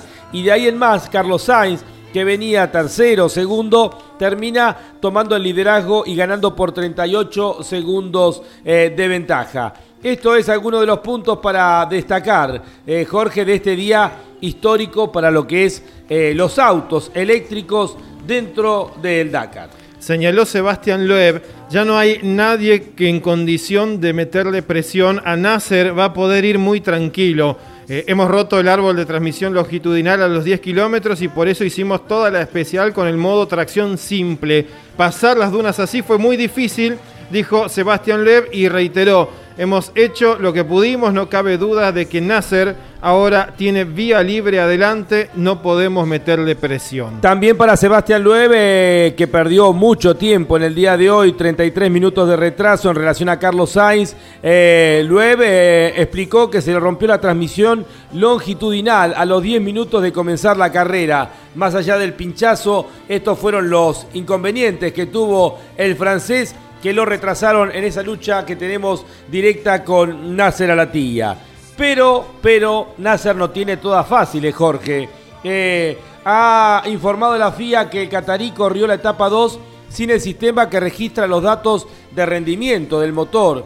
La FIA hasta ahora lo ha perdonado y le ha aplicado una multa de 5.000 euros. Esto sirve para ir haciendo un control del comportamiento de los vehículos y a su vez, como en el turismo nacional, claro. hacer con esto después buscar equiparar las distintas marcas, porque el automovilismo en lo que tiene que ver con el Dakar ofrece esta variedad de autos simples, autos tracción integral, motores diésel, nafteros, eléctricos, eh, con hidrógeno, eh, todo tipo de variedades. Y hay que equiparar todo esto para poder entregar eh, lo mejor posible. a, mi, a mi juicio se han pasado de largo con lo que le han quitado los buggy, pero bueno, los autos de tracción integral son los que más invierten también dentro de lo que es esta especialidad. dice el informe todos los coches llevan equipados un sistema que registra ciertos datos del motor, como las revoluciones por minuto o las temperaturas y las presiones de partes como el sistema de admisión para controlar que se cumple con las reglas. Esto viene especificado en un artículo dentro del reglamento FIA. Em, pues bien, Alatilla realizó toda la segunda etapa sin ese sistema conectado en la fuente de alimentación de su Toyota Hilux, un hecho que conllevaría la descalificación del infractor según dicta la norma. Sin embargo, la FIA le ha perdonado al Catarita el castigo por ser la primera vez que incumple esa regla y con la condición lógica de que si vuelve a suceder, eh, lo dejará fuera de la carrera. Le dieron una multa de 5.000 euros, nada. La explicación que dio el equipo Toyota Gazoo Racing a los comisarios de la FIA fue que simplemente fue un error de los mecánicos. Ellos desconectan el sistema cada noche por razones de seguridad y se olvidaron de conectarlo. Al no tener registrados los mencionados datos, la FIA no pudo comprobar al final de la etapa si a la tía excedió alguno de los valores permitidos. Así, no hubo forma de saber si hubo, se obtuvo alguna ventaja en su rendimiento en una jornada en la que acabó segundo a tres minutos y medio de nueve. La sanción habría sido descalificación según la jurisprudencia del pasado. Pero la Corte Internacional de Apelaciones ya ha considerado otras veces que en circunstancias excepcionales puede dictarse una sanción menos severa, como en este caso. Así la FIA asegura que no hubiera eh, sido proporcional descalificar a Nasser en una competencia de 12 días y tras haber sucedido solo en una de las dos etapas disputadas. Algunos hechos similares que suceden en el automovilismo argentino y para hacer notar los controles que aquí existen, Lonchi. Eh, pasó algo casi, casi idéntico con Mariano Werner en la clase 3 del Turismo Nacional, donde una vez se desconectó el equipo, el GPS, y bueno, fue multado al menos por eh, la Asociación Pilotos Automóviles de Turismo, ¿verdad? Porque es una regla interna para equiparar tanta marca y tanto auto diferente que hay en el eh, turismo nacional. Y cuando Lonchi decía que los mecánicos se olvidaron de conectar el sistema para el día siguiente, a uno le hizo acordar a lo que pasa a veces con el turismo carretera, que un auto se comprueba en la técnica, tiene algunas RPM más de lo permitido, y fue por el olvido, luego de una prueba en el banco de rodillos, eh, donde se desconecta frecuentemente el limitador, y el auto después actuó en la pista con un exceso de RPM, algo que se controla y se comprueba en las verificaciones técnicas del automovilismo argentino. El sistema es muy parecido al que se utiliza para Contralor del Rally Mundial también, algo que Nasser conoce muy bien porque corre competencias en diferentes categorías. Eh, hablé con uno de los comisarios deportivos y me decía, para nosotros ese fue un auto fantasma, no tenemos datos de nada, la presión, eh, temperatura, velocidades, revoluciones. Fue un auto que corrió y no sabemos si estaba en regla o no. Eh, tampoco sabemos realmente si fue una situación intencional o, eh, ese error de los mecánicos que remarcó Jean-Marc Fortin, el director de Toyota. Pero coincidió con la etapa en la que tal vez no consiguió una ventaja deportiva, pero sí pudo compararse mano a mano con Sebastián Loeb el piloto del Hunter, porque fue la etapa en la que fueron todo el recorrido a la par y pudo rechequear cada cosa yendo a la par del otro vehículo sin ser controlado Nasser a la tilla. Sin que a la distancia podamos saber cuál fue el origen eh, de esta falla, eh, uno puede suponer que es altamente difícil que se haya producido ex profeso, porque es un tema muy fácil de detectar por parte de la fiscalización, de los técnicos, y debe estar escrito hasta con mayúsculas en el reglamento sobre la obligación de utilizar ese elemento. Por eso creemos prácticamente en un 99% en un error y no en mala fe de haberlo desconectado para no proporcionar datos. Aquí vemos una foto que nos manda Jorge Luis con Caito escuchando la transmisión de campeones. Un cariño grande para Caito y para Jorge siguiendo la transmisión de campeones. Vamos a ir con algunos mensajes de los oyentes. Este me llega, Andy, te lo leo. Javier Bucci dice, qué grande Lonchi, por fin alguien que diga lo que realmente es Sainz, un eterno llorón. Considero que a pesar de sus condiciones para correr, lo, lo empequeñece un montón deportivamente tener esa personalidad. Además, si lo comparamos a Sainz con grandes campeones en su ámbito del rally, del, del rally raid, no es tan grande como muchos lo quieren imponer. Por ejemplo, al lado de un Lueb o un Peter Hansel queda muy pequeño. Ni siquiera emparda a corredores ganadores de etapas del Dakar como Batanen, que hace rato no corre, o Peter Hansel. Bueno, es la opinión eh, de Javier Bucci eh, dentro de los oyentes que están escribiéndonos. Andy. Bien, bien. Igualmente Carlos Sainz eh, ha marcado época en el rally, bicampeonato, ganador de tres Dakar ya. Y consideramos, hablábamos de edades hace un rato, está orillando los 60 ya Carlos Sainz. Y fíjense cómo se mantiene de competitivo, ¿verdad? Después, bueno, la personalidad puede gustar o no, más o menos, pero que es uno de los buenos, eh, al menos para la opinión de quien hablan, no caben dudas. ¿eh? Bien, seguimos avanzando entonces. Eh, ¿Algo más, Jorge, para la categoría autos? Eh, destacamos nuevamente eh, el trabajo de Lucio Álvarez. Hay algunas clasificaciones que tienen en, en este momento a Giniel de Villiers en el tercer lugar.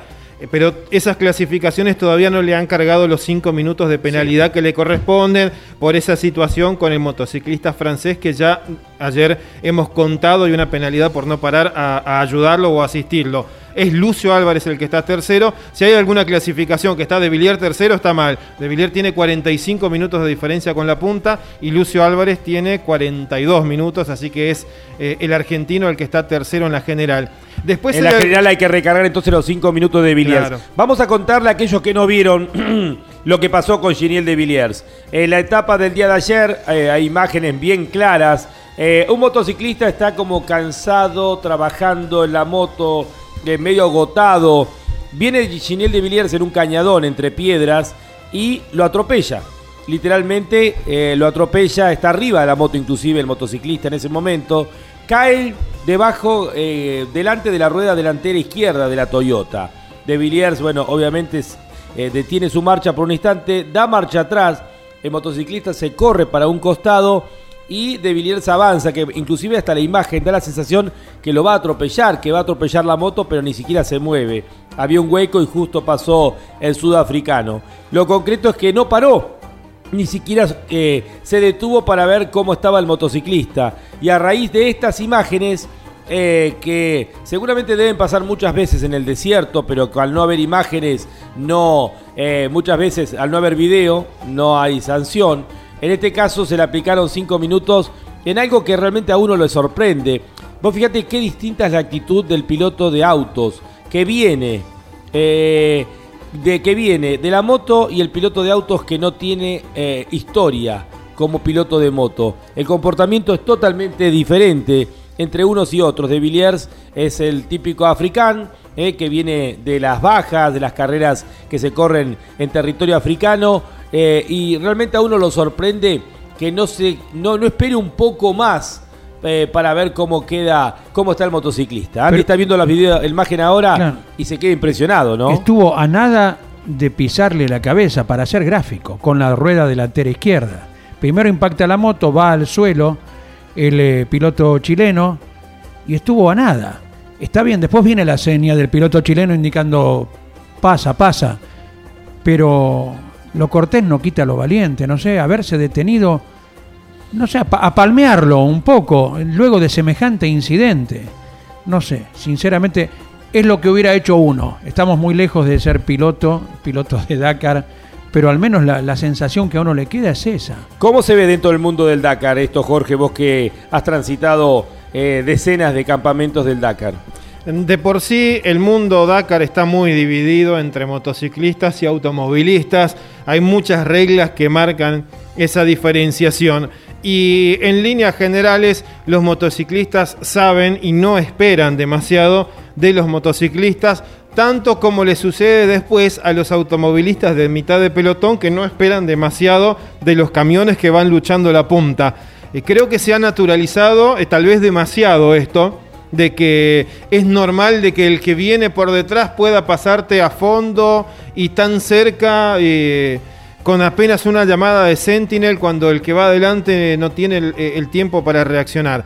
Pero en este caso, bueno, fue muy, particular, todo el mundo ha, hecho y ha, ha- ha asegurado que lo de De Villiers justamente eh, era una cuestión como para una pena un poco mayor. Pero además de esto, Lonchi, eh, salió después una, a la luz una nueva situación.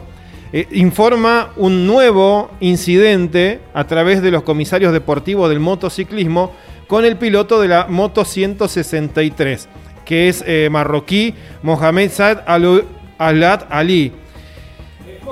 Los amigos, Digámosle. Mohamed para los amigos, digamos, ¿no? Es Mohamed. Eh, Tito. Fue entrevistado ayer por la noche por el jurado de las motos y contó lo que pasó en el kilómetro 180. Es otro motociclista, ¿eh? nada que ver con el chileno. Estamos hablando del marroquí Mohamed, o Ahmed, como le dicen los amigos.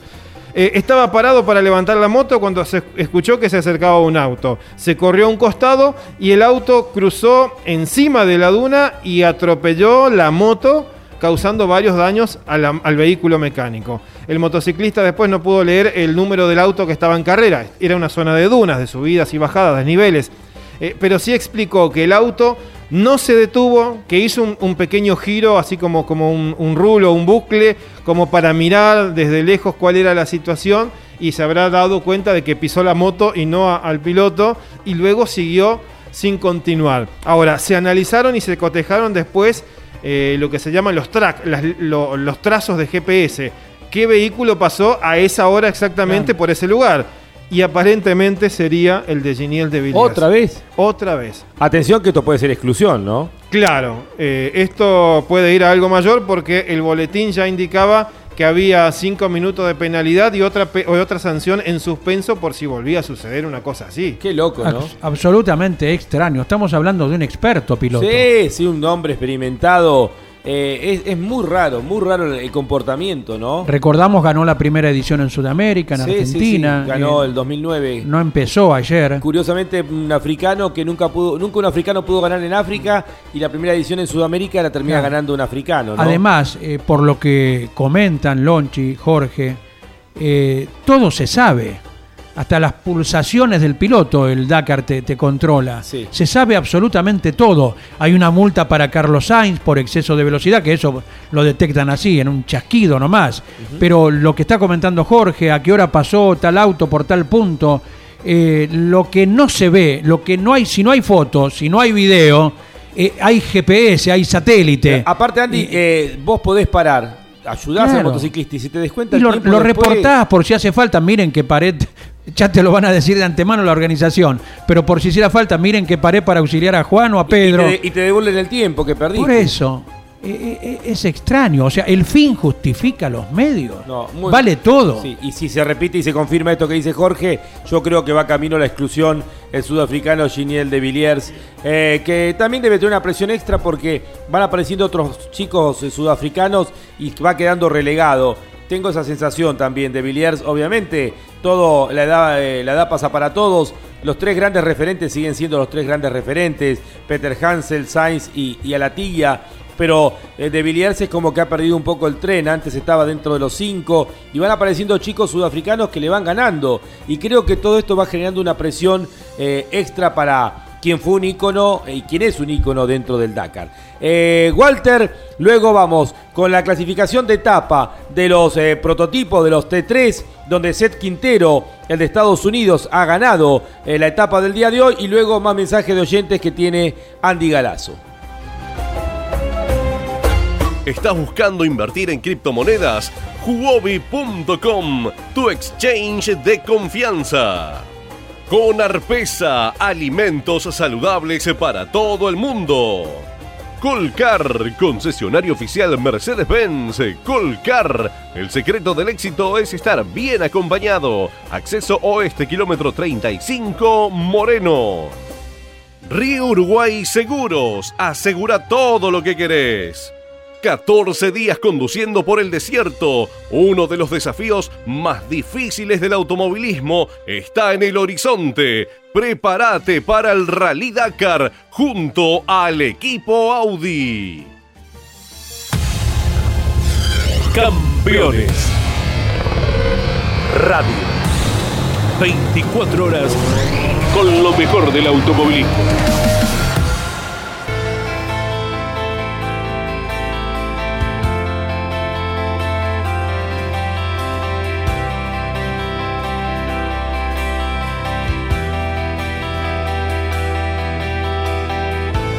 Continúa el equipo campeones con la tercera etapa del Dakar. Coincido con vos, Mariano. Qué condiciones que tiene Cristina Gutiérrez, cómo, cómo va creciendo carrera tras carrera, siendo ya protagonista ¿no? del Dakar. Eh, y qué lindo que está el auto, ¿no? También, ¿no? Como me apuntaba Mariano, ¿no? Eh, los OT3, los conocidos como los Red Bull, son realmente muy bonitos. La doctora Cristina Gutiérrez, ¿verdad? Es, es, eh, odontóloga de. Burgos. Sí, ¿eh? sí, sí. Hemos tenido aquí la palabra de ella varias veces en, eh, en las transmisiones de campeones. Es una mm, piloto muy incisiva, ¿no? Corre- bueno. Con uñas y dientes, eh, pone todo su talento arriba del auto. Andy es muy parecido, me hace acordar a Fernando Bravo. Ayer, Fernando Bravo, a quien agradecemos que nos sacó al aire y nos va a sacar todas las tardes por Continental. Muy bien. Justo eh, conecta al, al eh, or- organizador del Festival de Doma y Folclore de Jesús María. Sí, señor. Y el hombre con todo el amor y generosidad dice que tengamos un año con mucho amor y con mucha luz. Y dice Fernando Bravo, sí, especialmente con mucha luz, porque acá tenemos muchos cortes de luz. Le Absolutamente. salió Fernando, viste, que Claro. también es muy parecido a Andy con ese tipo de humor. Se tentó Fernando inclusive. Y enviamos un fuerte abrazo eh, a un fiel seguidor, un lujo de los tantos oyentes que tiene campeones. Y que durante todo el año, cada viernes, a eso de la hora 16 y 30 por Continental, tiene un micro reservado para Jorge Luis Leniani, anticipando toda la actividad del automovilismo argentino que se acerca. ¿eh? Bien, avanzamos con la etapa en la categoría los T3, los prototipos, los side by side, los UTV, pero prototipos. Seth Quintero, el americano con el OT3, también conocido como el Red Bull, ganó la etapa del día de hoy. Recordamos que ayer se retrasó en la parte final de la etapa, perdiendo muchas posibilidades en la pelea por la carrera. Hoy ganó la etapa 2 horas 52 minutos 23 segundos. Segundo, Francisco Chaleco López, el, chileno con el Canam, eh, haciendo un gran trabajo. Chaleco, inteligente, a 5 minutos 16 segundos. Tercero, Sebastián Eriksson, el sueco, con otro de los Canam, a 7 minutos 3 segundos. Cuarto, Pavel Lebedev, el ruso, con otro de los camiones, otro de los eh, eh, prototipos Canam, a 8 minutos 33 segundos. Quinto, Andy, gran trabajo del ecuatoriano Sebastián Guayasamín, eh, con un Canam a 17 minutos 49 segundos, navegado por un argentino. Es Ricardo Torlachi, de larga experiencia en la navegación, quien acompaña a Guayasamín. El sexto, eh, otro de los argentinos, el piloto con Arpesa, el hispano-español. Gran trabajo nuevamente de Fernando Álvarez Castellano con el Canam a 19 minutos 21 segundos. Séptimo, Javier Herrador, eh, el español con el Errator. Eh, luego octavo tenemos al inglés Thomas Bell con navegación también argentina. Bruno Giacomi va en la butaca derecha. Noveno, el neerlandés Hans Weigs. Eh, con el Arcán. Décimo, Mario Franco, el portugués con la Yamaha. Fíjate vos, tenemos tripulaciones argentinas en el quinto lugar, en el sexto y en el octavo. Muy buen trabajo en los prototipos para los argentinos en el día de hoy. También tenemos otro argentino, no, este es uruguayo, no sé por qué, bueno, lo considero como nuestro. Eh, gran trabajo, una vez más, para la eh, señorita saudita, Dania Aquel. Para mí manejaba escondidas, ¿eh? porque recordemos que hasta hace cinco años estaba prohibido para las mujeres manejar en el Reino de Arabia Saudita. Está undécima en la categoría prototipos, debe tener un turbo. Dania Aquel, muy, eh, nos decía Losito La Fuente, con mucha presencia en los medios durante los días previos al Dakar. ¿Te imaginas lo que significa? Y hasta como promoción, como propaganda. Eh, política que una mujer esté compitiendo en el Dakar eh, y representando a Arabia Saudita demuestra es un mensaje de apertura. En el puesto número 13, quien fue la eh, protagonista de la historia nuestra de la noche de ayer por Continental, Camelia Liparotti, la italiana, eh, la princesa del desierto, quedó en el puesto número 13 con la Yamaha. Cristina Gutiérrez, eh, muy retrasada. Hoy perdió una hora 24 minutos. Cristina Gutiérrez con el Otto y 3. Son los 14 vehículos de la categoría prototipos que han terminado la etapa del día de hoy. Vamos avanzando con otros competidores. Andy, me mira, vos cualquier cosa te me metes, Andy. Pero por favor. Estoy buscando algún otro de los eh, protagonistas principales que vengan avanzando en carrera. Fíjate vos, eh, Guillem de Meviu el belga que había ganado la etapa del día de ayer está en el puesto 42, le faltan tres puertas para el final. Está en el kilómetro 127, seguramente con inconvenientes, está retrasado, detenido, al igual que Joseph Vallacek, que ha pasado solamente una puerta, está a 4 del final, en el kilómetro 49, en el comienzo del especial, el checo con el buggy Ra Kanam y también Xavier Fogg, el español, navegado por un argentino que ha pasado solamente una puerta. Ignacio Santa María en la butaca derecha. Andreas Mikkelsen, el noruego, se confirma el abandono que decíamos recién. Jorge Dominico, final de la etapa para los T, 3 eh, para los prototipos de UTV que han tenido que derivar para este lado porque muchos querían desarrollar justamente estos autos. Eh, otra victoria de los OT3 que demuestran ser rápidos pero frágiles. Y en el promedio general de un Dakar hay que ser rápido o relativamente rápido, pero hay que ser consistente. Como dice Peter Hansel, lo importante no es ganar etapas, sino ganar un Dakar. Y aquí los Canam del South Racing se destacan y el Chaleco López con toda su experiencia, su inteligencia, un hombre que viene de, los, de las motos y que viene ya de ganar dos veces el Dakar en esta especialidad, eh, parece eh, presentarse como el hombre eh, fuerte, firme para pelear la carrera. Simplemente, Lonchi, ahora sí, para marcar las diferencias que vamos a ver cuando trabajemos la clasificación general. ¿Por qué son tan grandes? Porque la mayoría de los cambios se dan por excesos de los pilotos sobre el medio mecánico. Entonces se terminan produciendo abandonos o grandes retrasos que abren la brecha de la clasificación general para que haya distancias muy grandes entre estos competidores. Francisco Chaleco López está ganando la general y a pesar de todos los resultados de etapas que van teniendo diferentes pilotos y van marcando. Y como, para marcar eh, otro avance en las posiciones, Fernando Álvarez Castellano. Ayer hablábamos de la templanza para manejar estas situaciones. Ya el retraso de Cristina Gutiérrez le ha permitido al hispano argentino avanzar una posición en la general para ser ahora el quinto clasificado. Bien, eh, oyentes que también, a ver, eh, ¿está abierto el micrófono mío? Me parece que no, ¿sí? Sí, sí, sí. Em, eh, hay oyentes que dicen que es border el video, porque por otro lado se ve también que el motociclista le hace seña a De Villiers que siga adelante. Eh, por eso también, digamos, es como que De Villiers puede argumentar, igual es una sanción porque lo atropella, literalmente lo atropella. Después, a ver, después eh, sigue adelante, pero hay como una seña del motociclista indicando que sigue adelante, que está bien.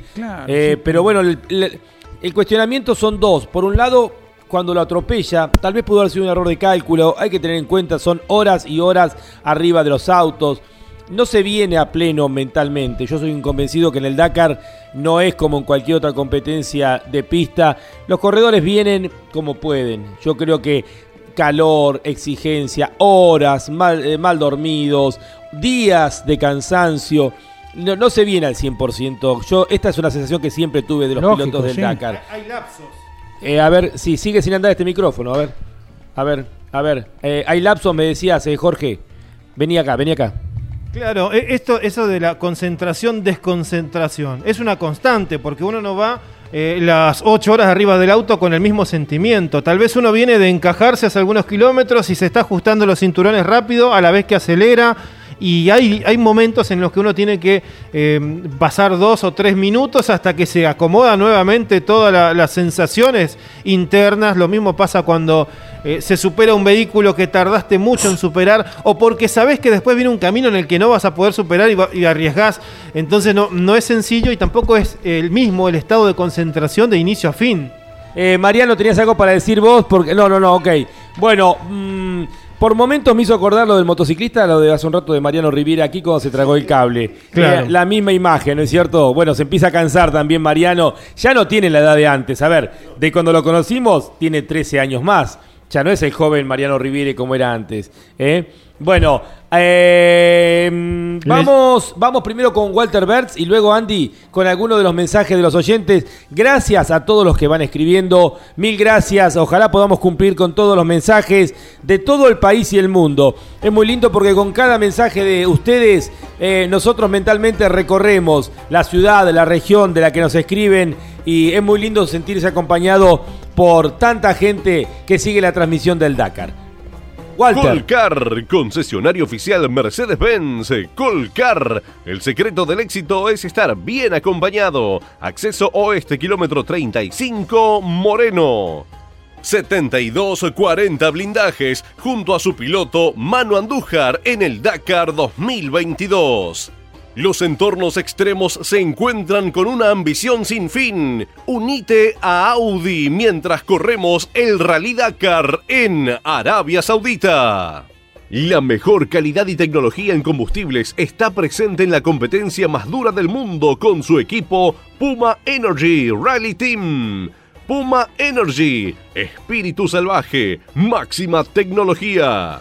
Toyota Pichetti, más de 25 años en el país con venta de 0 kilómetros y servicios. Toyota Pichetti, tu mejor precio y atención. Te esperamos en Arrecifes, Junín y Pergamino. Toyota Pichetti. Argenetics Semillas, una empresa argentina basada en la investigación y desarrollo de semillas híbridas de maíz, sorgo y girasol, adaptados a cada región del país y el mundo. argeneticssemillas.com.ar Estás escuchando Campeones. Radio.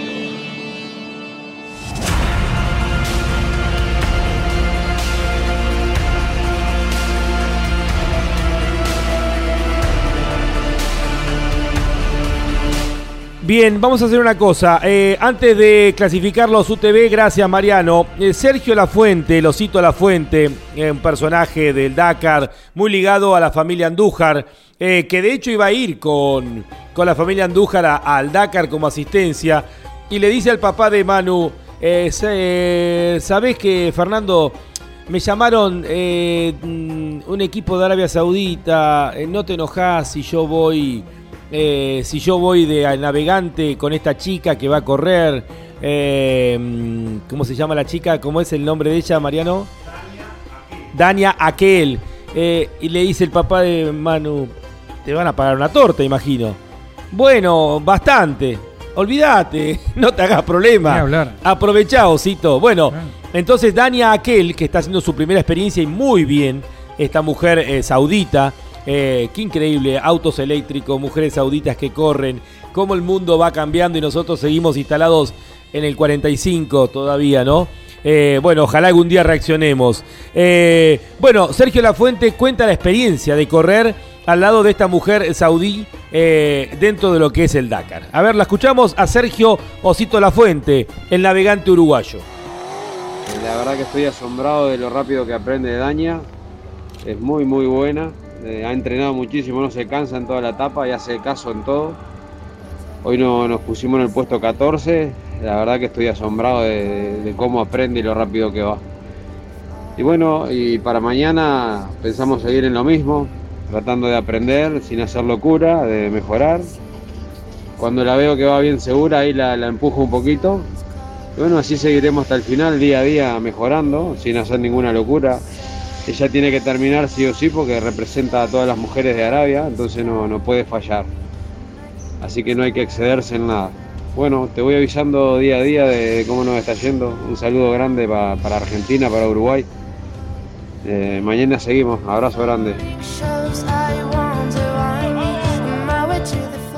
Sergio Lafuente dándonos una opinión muy interesante, porque a ver, no solamente es, eh, tratemos de imaginar y eh, de ponernos en el lugar. Yo siempre digo que hay que ponerse en, cuando uno da una opinión inclusive hasta histórica, que ponerse en el lugar, en el sitio y en el momento de los hechos, ¿no? Eh, tratemos de imaginar lo que significa. Arabia Saudita eh, era el país más cerrado de Medio Oriente. La apertura a la revolución en esa región comienza en Dubái, con el sheikh de Dubái, un visionario que se dio cuenta que el día que se terminaba el petróleo se terminaba, digamos, para ellos eh, su mundo, que de haber sido pescadores de perlas, porque así eh, venían muchas de las familias eh, que manejaban las tribus, de ser nómades, mm, de repente les apareció el petróleo, se independizaron de Gran Bretaña, del Reino Unido y tenían fortuna. Y se dio cuenta que a, a través de un desarrollo y darse cuenta también con el crecimiento, con el despertar de China, había un mundo que se trasladaba de, eh, de Occidente a Oriente y que en el medio estaban ellos. Eh, esto lo vio Sheikh de Dubái dijo, bueno, ahí generemos aquí la- la- las condiciones para que muchas empresas que están radicadas en Europa, radicadas en Estados Unidos, radicadas eh, en China, se concentren aquí, en esta región, y de aquí en más, justamente por una cuestión hasta de uso horario, estén en el medio para poder conectar eh, las dos partes del mundo. De ahí en más, y con la revolución que se generó eh, en Dubái, después Abu Dhabi, que es la capital de los Emiratos Árabes Unidos, copió esta política. Luego llegó el momento de, eh, de Qatar, pero Qatar también siempre fue muy conservador. Y Qatar es la puerta de Arabia Saudita. Muchos saudíes viajaban a Qatar para tener ese contacto con esto que estaba viniendo. Eh, en un momento determinado, Arabia Saudita, con todo el potencial que tiene, porque es riquísimo, mucho más rico que todo el resto de los reinos que hay alrededor, eh, de los emiratíes, eh, hizo la apertura que no hace mucho, hace 4 o 5 años. A ver, hasta hace muy poco las mujeres tenían prohibido manejar en Arabia Saudita, con pena de prisión, que inclusive hasta Lewis Hamilton, eh, porque todavía hay gente en prisión, por mujeres, por haber manejado, Hamilton y también por el tema de la diversidad de género, eh, todos eh, elementos que, eh, que tienen pena de prisión. Eh, Hamilton llevó esta bandera durante las tres carreras que se corrieron en la región. Por eso cuando hablamos de Hamilton es mucho más allá de un corredor de autos.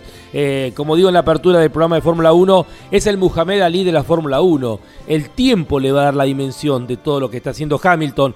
Hamilton ha logrado que un auto alemán, con la historia de los alemanes, sea negro Exacto. para defender lo que es los derechos de la gente de color. Hamilton ha logrado que los pilotos de Fórmula 1 se arrodillen, el que quiera, antes de comenzar una carrera, para eh, dar el mensaje que inclusive va en un video de la igualdad en el mundo. Somos todos iguales, de todas las razas, las formas de pensar.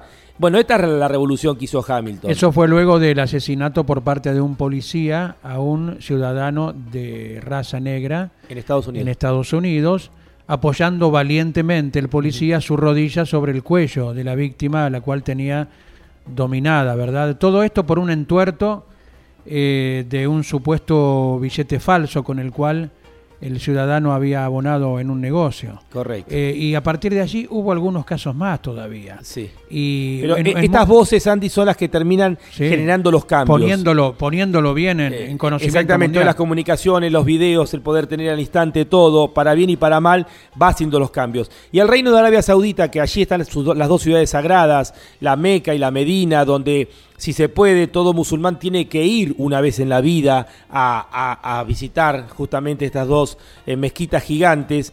eh, era el lugar que, que mantenía, que conservaba las tradiciones más extremas de la religión. Bueno, toda esta apertura que está generando Arabia Saudita, imagínense ustedes lo que significa y obviamente lo que lo aprovecha políticamente eh, la familia real, el decir, miren, ah, no, no, no, no somos tan cerrados. Fíjense que ustedes eh, acá van a tener una mujer saudí corriendo. Y para, imagino, la propaganda de todos los medios, que por supuesto son todos ligados al Estado, eh, promocionando esto. Bueno, bienvenido sea. Eh, es muy importante estos cambios que se están produciendo también dentro de Arabia Saudita con la llegada del Dakar y con la apertura que están haciendo. Bueno, dicho esto, vamos a darle de vuelta a la carrera. Los polacos, tan país, pueblo tan castigado, hay que tener mala suerte para tener de un lado a Hitler y del otro lado a Stalin. Los polacos que le ha tocado de todo en la vida.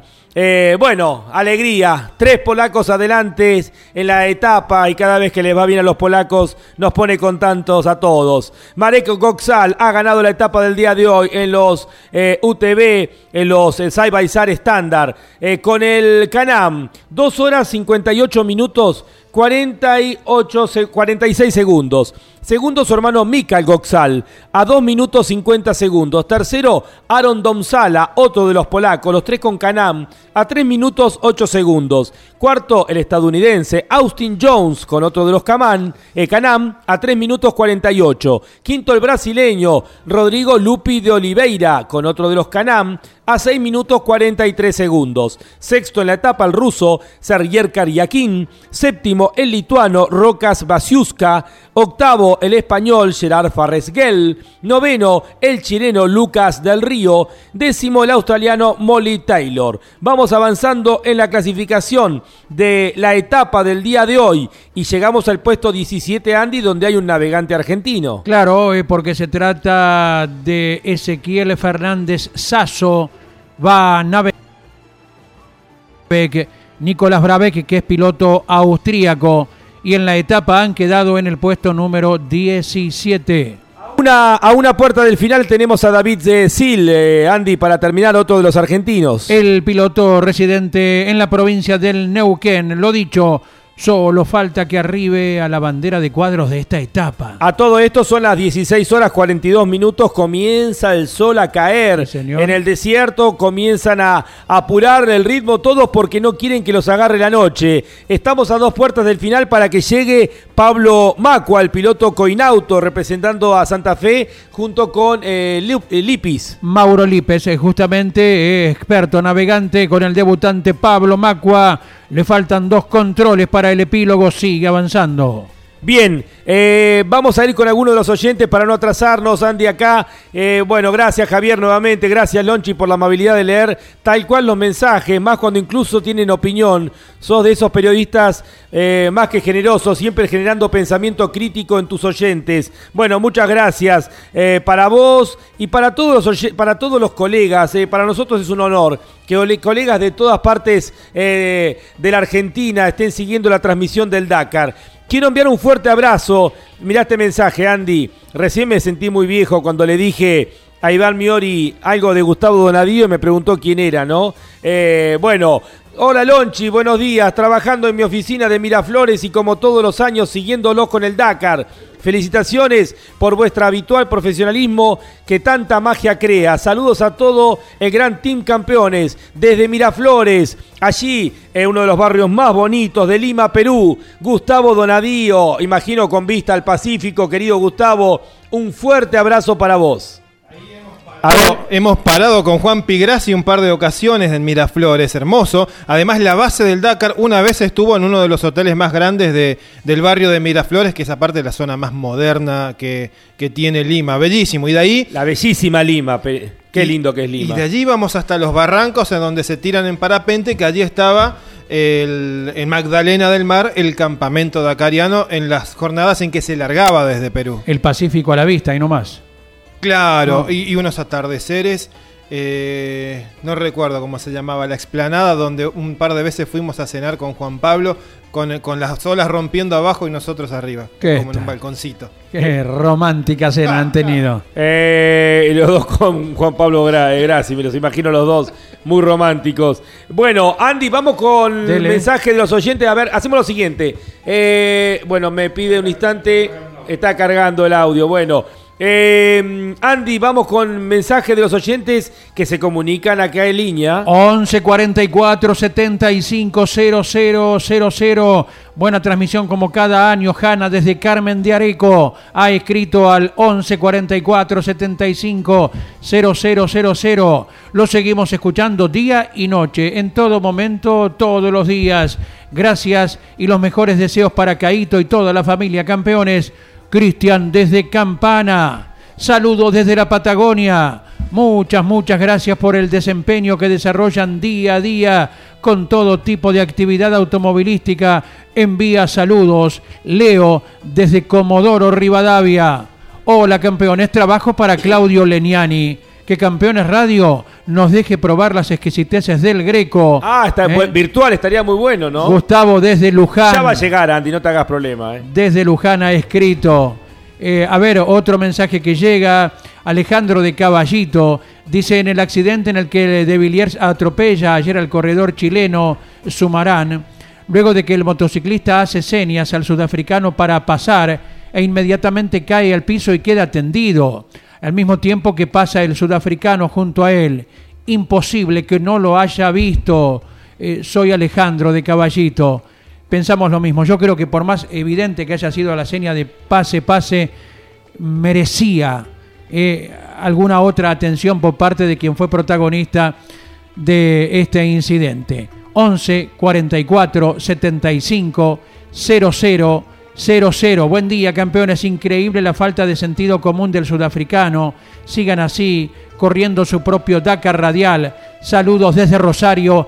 Escribe Diego. Gracias a todos. Apreciamos cada mensaje. Valoramos el momento que se toman para escribir al 11 44 75 00 00. Gracias a todos, Andy. Seguimos avanzando ahora con la categoría camiones. Escuchamos primero a Walter, ¿te parece bien? Y luego sí, vamos con los camiones con la etapa del día de hoy.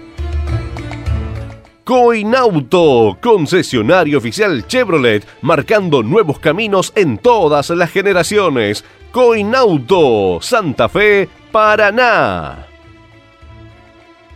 Río Uruguay Seguros, asegura todo lo que querés.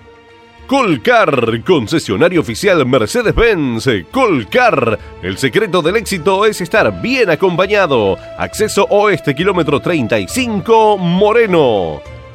Con Arpesa, alimentos saludables para todo el mundo.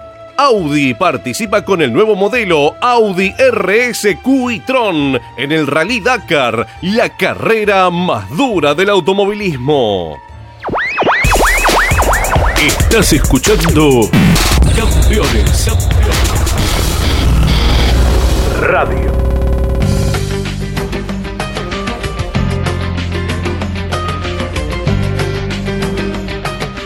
Seguimos adelante con la tercera etapa del Dakar 2022, la que unió Sumá con Sumá. Estamos en una de las regiones más conservadoras del Reino de Arabia Saudita, literalmente en el corazón norte de, del- de Arabia Saudita, donde está acampado el Dakar. Los rusos de eh, Kamaz siguen dominando. Dimitri Sotnikov ganó la etapa del día de hoy. Recordamos que es el ganador del Dakar del año pasado.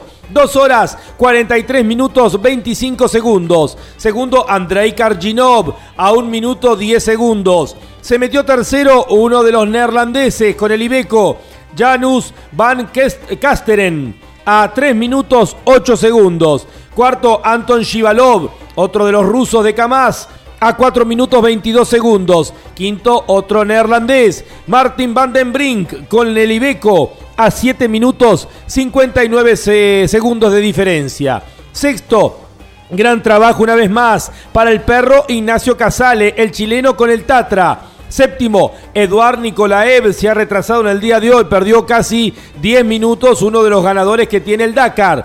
Octavo, Martin Machik, el checo, con el Ibeco. Noveno, Maurik van den Heubel, con el Internacional, otro de los pilotos neerlandeses. Al igual que el décimo, Pascal de Bar con el, eh, el neerlandés con el camión Renault. Alex Lopres ha perdido mucho tiempo en el día de hoy, el checo con el Praga. Seguimos avanzando. Tenemos a Michel van den Brink, eh, otro de los neerlandeses, con un Ibeco en el puesto 15. Otro neerlandés en el puesto 16, que es Colen. Qué cantidad de, de pilotos de los Países Bajos que eh, eligen esta categoría, la de los camiones. Eh, Jan Lammers, inclusive ex Fórmula 1, ha corrido varias oportunidades aquí en Sudamérica y también en África. El ¿no? chiquitín enrulado, ¿te acordás de jovencito corredor de la Fórmula 1? Ya me lo veo, nosotros no vamos a estar transmitiendo, pero a Max Verstappen corriendo aquí. Eh, Teruito Sugawara, el japonés, en el puesto 22, con el camión Hino. También ha terminado Albert Llovera, el de Andorra, el piloto cuadripléjico que corre en este camión uno de los personajes eh, con el Ibeco, terminó en el puesto número 23. Seguimos avanzando, Andy. ¿Y qué nos podés contar, Andrés Galazo, del camión que representa a Huobi, Puma Energy y Colcar, tripulado por el pato Juan Manuel Silva y Carlos Melbanfi? Que ya ha dejado tres controles a sus espaldas luego de ir avanzando en esta etapa. Juan Manuel Silva, la primera experiencia arriba del camión, le quedan dos controles para terminar en el puesto 38. Viene viajando en este momento el piloto chaqueño. Viene siendo muy duro el Dakar para la tripulación argentina que representa Puma Energy, Colcar y Huobi. Eh, tuvieron dos horas de noche en la primera etapa, transitando las dunas en el medio del especial. Después vino el recorrido con el pinchazo de un neumático. Eh, anoche de 4 a 5 horas estuvieron transitando eh, también de noche por el desierto. Pero vamos nuevamente a la carrera. Jorge Dominico no hay con qué darle a los rusos de Kamaz. Cada tanto aparece un neerlandés, cada tanto aparece un Ibeco, un Tatra, un Praga, pero todo es de los rusos de Kamaz una vez más. Y será cuestión eh, de ir definiendo, como tantas otras veces, cuál de ellos termina mejor perfilado para que el resto se acomode en formación de abanico para defender la posición del equipo ganador. Hoy Eduard Nikolaev perdió nueve minutos en los últimos kilómetros porque la etapa venía siendo muy pareja con quien terminó ganando y Nikolaev se dio sobre el final y esto extiende la ventaja en la general de Dmitry Sotnikov que además es el ruso que está manejando el modelo renovado, el que apuesta a la adaptación de las futuras tecnologías, porque eh, todos los autos van a ir camino a las energías amigables con el medio ambiente. Bien, Andy, tenemos algunos mensajes de oyentes y luego comenzamos a avanzar ya con las generales. Correcto, eh, Tony Núñez desde Lanús, especialista en camiones por su trabajo, eh, nos pregunta acerca de las marcas, precisamente que podemos detallar eh, someramente, están participando en este Dakar.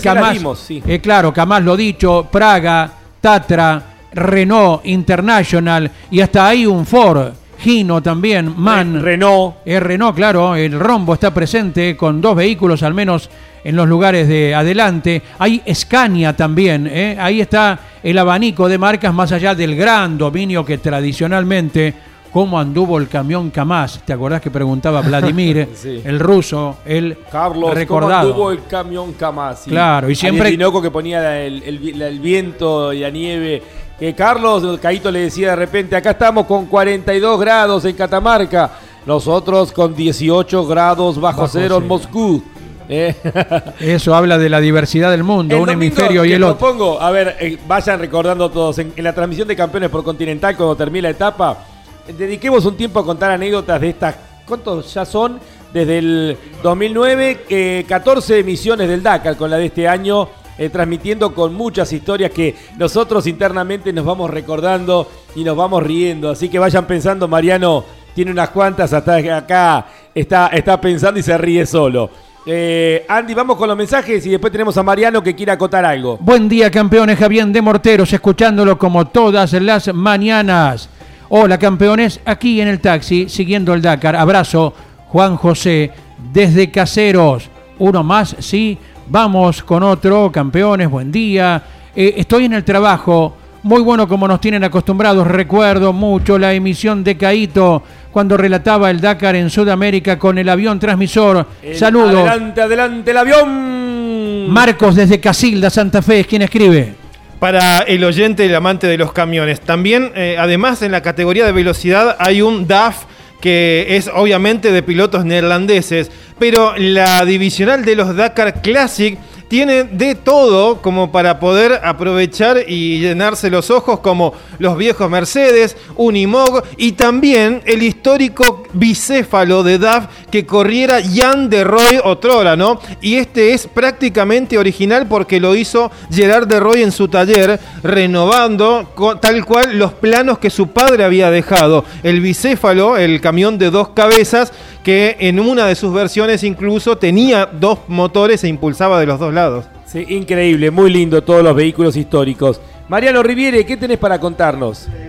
Uno que ya no sigue en carrera y que fue protagonista de las historias de este Dakar eh, antes del comienzo del mismo. Romain Dumas debió abandonar con la famosa Toyota que le cedió Nasser a la tía, que estaba lista para ir a un museo, con la cual el catarí ganó el Dakar en 2018. Bueno, abandonó Dumas con problemas insalvables en la caja de velocidades decidió desertar de la carrera y escribió, encontramos un problema en la caja de cambios, en la especial y obviamente estamos decepcionados, pero sabíamos que podía suceder ya que el automóvil estaba listo para ser exhibido en el Museo de Nasser Al-Attiyah. Ya estábamos felices de poder ser de la partida en este Dakar. Un golpe terrible, pero que no nos sorprende porque ya no teníamos repuestos para la Hilux cedida por Nasser, a quien le agradezco mucho la posibilidad. Curiosamente está cerca de Doha, así que le dijo, mira, te la presto, está cerca de Doha, después llevamos la Toyota para allá, porque justamente en Al Kaizuma, eh, geográficamente está cerca de Doha, de Qatar, le dijo, mira, te la presto hasta acá, lo sumo hasta Riyadh y después me la devolvés. Lo concreto que Román Dumas, que ha ganado el Dakar, eh, que ha ganado las 24 horas de Le Mans, que es uno de los nombres importantes de esta carrera, ha hecho abandono. ¿Qué decía, qué querías comentar, Jorge? No, no, también lo, me- lo sumaba a su participación en Pikes Peak también. Sí, Eh, sí. Tiene el récord con otro auto eléctrico, justamente con el Volkswagen. Otro de los hitos que inclusive arrasó el Volkswagen. Eh, luego de aquel, aquella mala fama de Volkswagen cuando admitió que había trampeado un elemento y que le significó millones y millones de dólares de pérdidas, eh, trató de recomponerse Volkswagen en el mercado de los Estados Unidos con la aparición de aquel auto eléctrico y en la legendaria trepada de Pikes Peaks eh, bueno, hizo un tiempo aplastante justamente con Román Dumas, como apuntaba Jorge Dominico.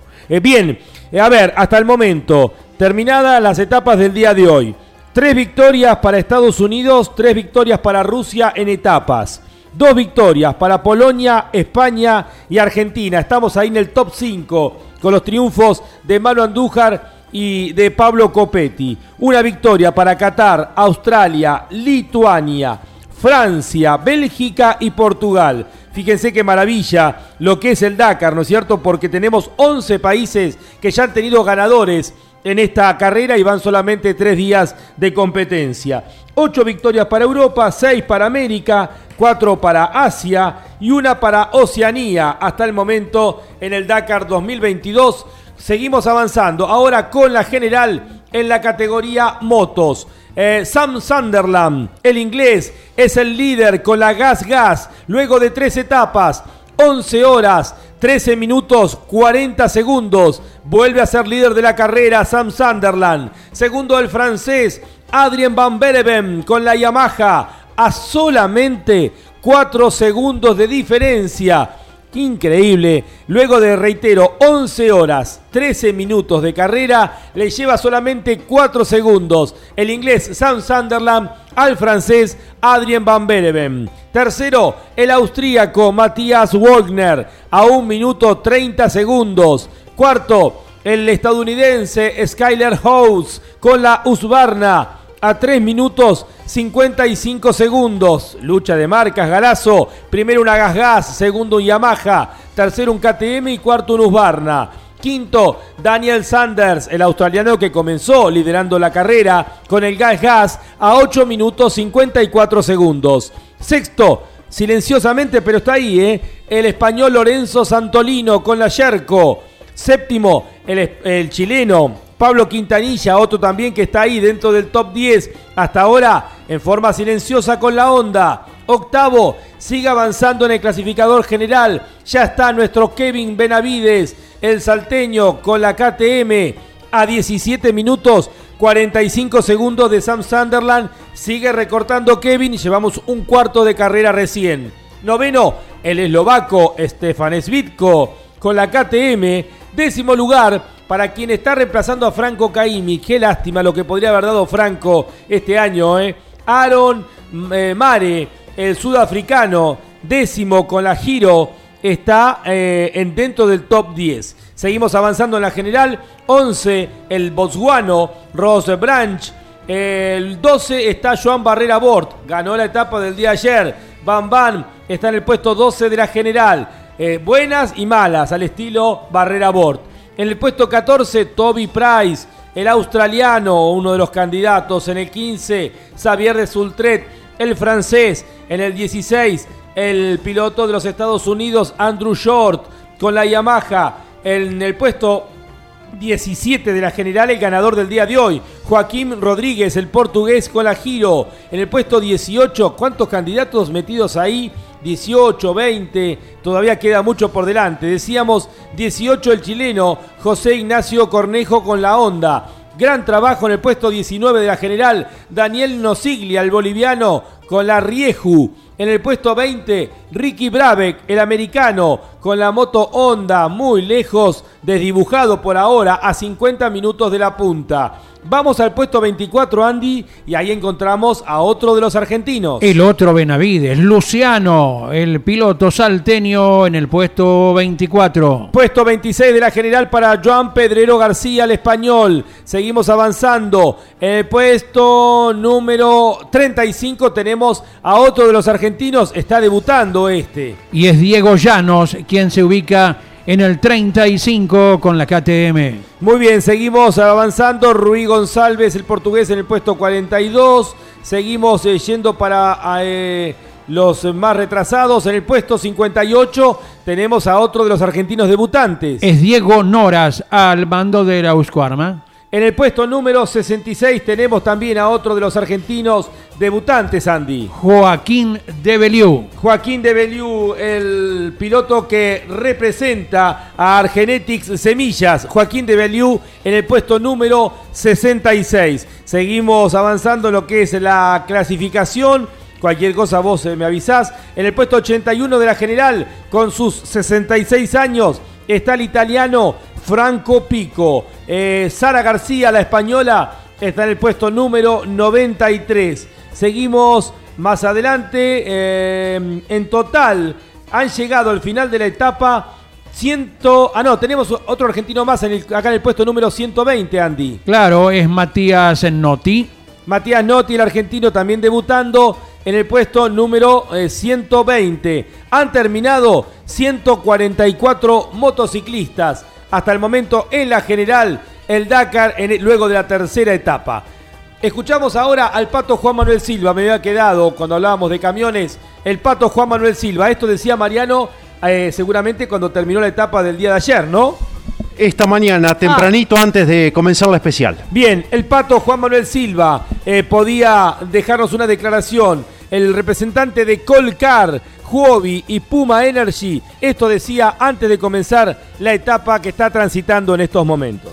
No han encontrado un problema eléctrico que tuvimos ayer todo el día y donde eh, el camión entra en emergencia y no, no tiene potencia. Y bueno, la verdad que cumplimenté la etapa de ayer eh, con un esfuerzo muy grande terminando las dunas de noche pero la realidad es que se hace prácticamente imposible. Tenía la esperanza de, que se haya solucionado y, bueno, cuando me despierto esta mañana no, no encuentran el problema.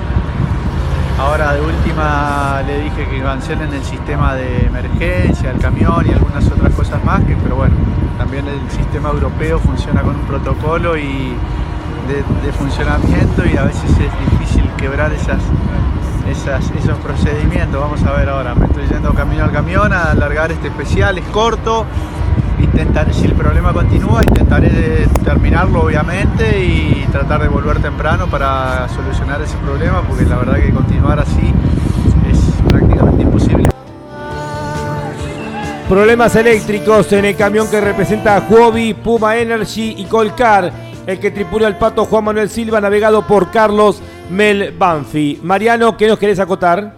En relación a otro de los eh, personajes de este Dakar 2022, Carlos Checa, el español, el campeón 2011 de Superbikes, ex piloto del Mundial de Motociclismo, ha volcado y por eso no puede terminar este especial.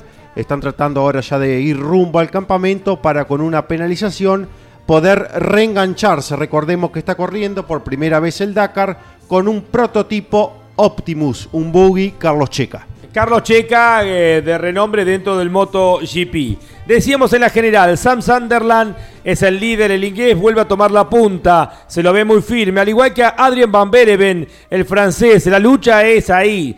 Cuatro segundos luego de haber corrido más de 11 horas de carrera. Y Matías Wagner, hombre experimentado, ganador del Dakar, el austríaco, siempre conservador, siempre atento, estando allí en los primeros lugares, está a un minuto 30 segundos. ¿Qué podemos analizar, Jorge? Porque uno cuando empieza a generar una clasificación se encuentra, por ejemplo, a Ricky Brave, que en el puesto número 20, a 50 minutos, y uno dice, con un cuarto de carrera recién corrido, ¿hasta dónde puedo imaginar que están los candidatos a ganar esta carrera? Y esto hay que ir balanceando día a día porque Sam Sunderland hoy fue eh, parte del pelotón que cedió terreno y clasificó atrás en la etapa, pero mañana larga de atrás y tiene todo para avanzar mientras el resto hace el gasto mental de la navegación adelante. Entonces Sunderland y Van Beveren están en esa ida y vuelta. Matías Wagner es el mejor de los clasificados, pero de los que está haciendo la carrera en el grupito del medio, el mismo grupito en donde está Kevin Benavides.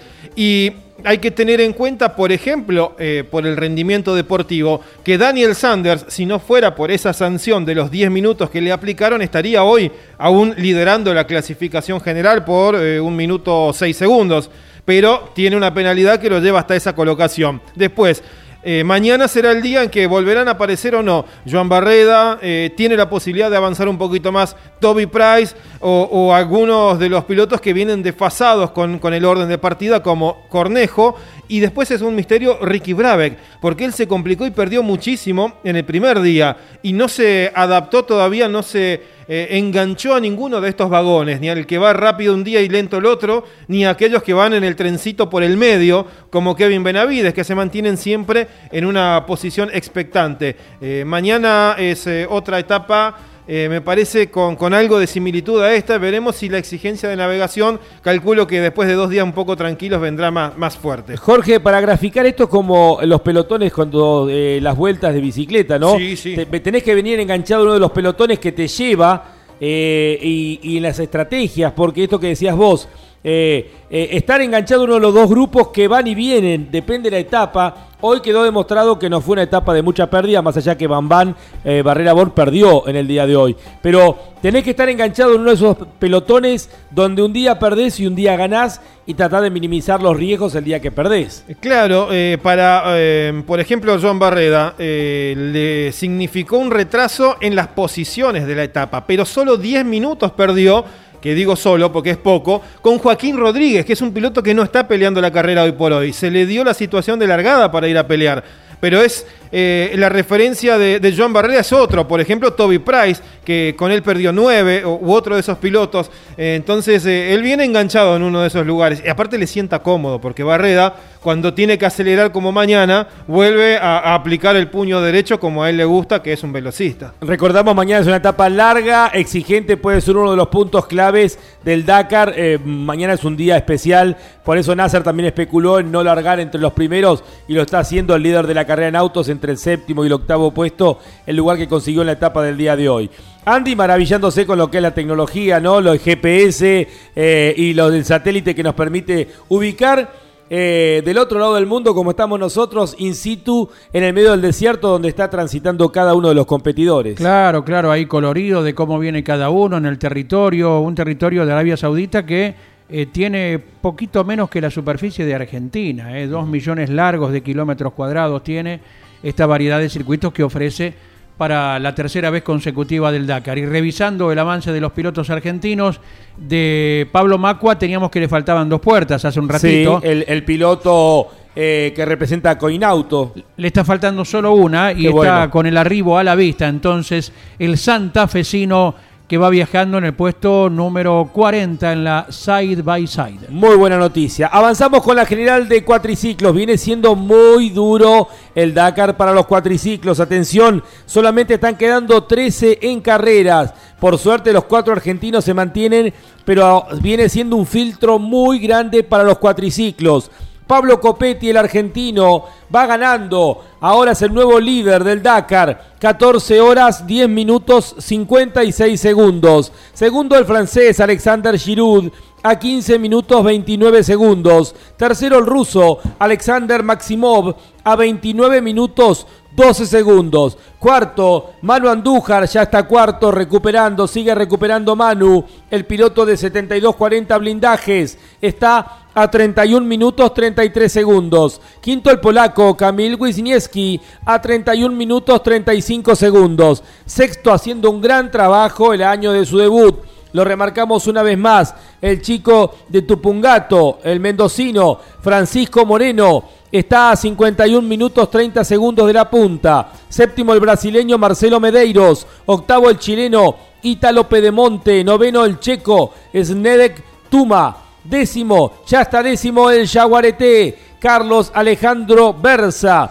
El piloto de presidente Roque Sáenz Peña, Chaco, está décimo en la general, decíamos muy exigente. Lo más importante del día de hoy, el abandono del líder, quien venía ganando hasta la etapa del día de hoy. Venía inclusive liderando hasta el momento del abandono. Laisvidas Kansius, el lituano, se quedó en este Dakar en el momento que venía ganando la competencia. Ahora el argentino Pablo Copetti es el líder del Dakar 2022, lo anticipamos. Los grandes candidatos, en mi opinión, eran Manu Andújar, Pablo Copetti. Se está confirmando en estos momentos. Escuchamos ahora a quien viene haciendo este gran trabajo, Francisco Moreno, debutante.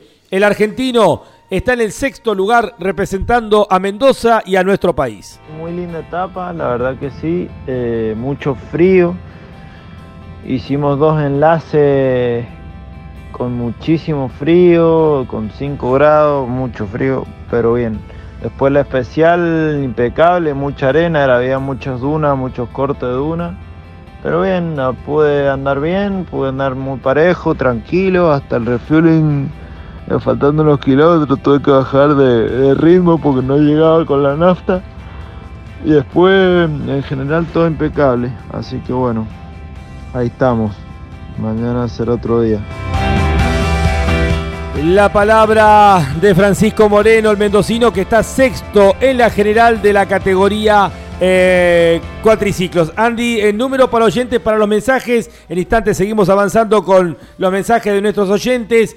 Y luego con Jorge Dominico an- analizamos lo que es la general de cuatriciclos. El número es el 11 44 75 0000. Mensaje escrito de WhatsApp. Estamos a su disposición. Reiteramos, 11 44 75 0000. Bien, Jorge Dominico, Pablo Copetti se confirma, se consolida como líder por el momento en la carrera. Llevamos un cuarto de competencia, recién tres etapas de las 12, eh, pero lo concreto que Pablo con toda su experiencia va haciendo un gran trabajo, venía muy bien preparado. Le ha sacado 15 minutos y medio al francés Alexander Giroud, que también el año pasado, recordamos, le peleó a Manu Andújar hasta que abandonó la carrera la sorpresa, o no tanto, porque habían dado bien durante el año en el Mundial, el ruso Alexander Maximov y Manu Andújar que se viene para adelante, que ya está cuarto a 31 minutos y medio de Pablo Copetti. ¿Qué podemos analizar? Lo concreto que los caminos del Dakar no fueron preparados pensando en los cuatriciclos. Esto viene sucediendo hace tiempo. La exigencia es muy dura para los cuatriciclos comparado de repente con lo que es motos. Se piensa habitualmente para los motos, para los autos, para los UTV.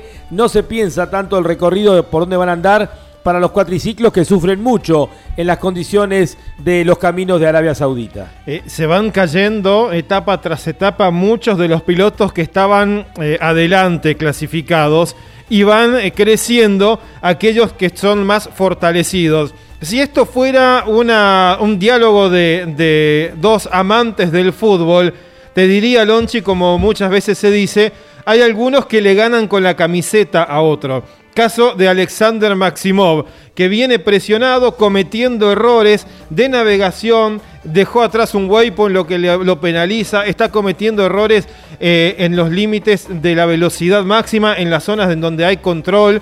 Y eso lo tiene alejándose de la punta. Y Alexander Maximov, a lo largo de la temporada, perdió las carreras con Manu Andújar. Inclusive en las que era local, inclusive en las que tenía todo para ganar, terminaba cometiendo errores y Manu le ganó muy bien a él, tanto como a Rafael Sonic el Mundial. Por eso es que entiendo Manu está muy tranquilo y avanzando. El otro, que llegó muy muy preparado y coincido plenamente, es Pablo Copetti. Alexandre Giroud es hoy el rival sin dudas más fortalecido para los dos argentinos, pues es veloz, tiene un cuatriciclo con una confiabilidad probada y un equipo que funciona bien y la posibilidad de luchar mentalmente la carrera con ellos. Audi RS Quitron, un electrizante laboratorio de pruebas de altas tecnologías en la carrera más dura del planeta. 72-40 blindajes junto a su piloto Manu Andújar en el Dakar 2022. Argenetics Semillas, una empresa argentina basada en la investigación y desarrollo de semillas híbridas de maíz, sorgo y girasol, adaptados a cada región del país y el mundo. argeneticssemillas.com.ar ¿Estás buscando invertir en criptomonedas? Huobi.com, tu exchange de confianza. Colcar, concesionario oficial Mercedes-Benz. Colcar, el secreto del éxito es estar bien acompañado. Acceso oeste, kilómetro 35, Moreno. Campeones Radio. Todo el automovilismo en un solo lugar.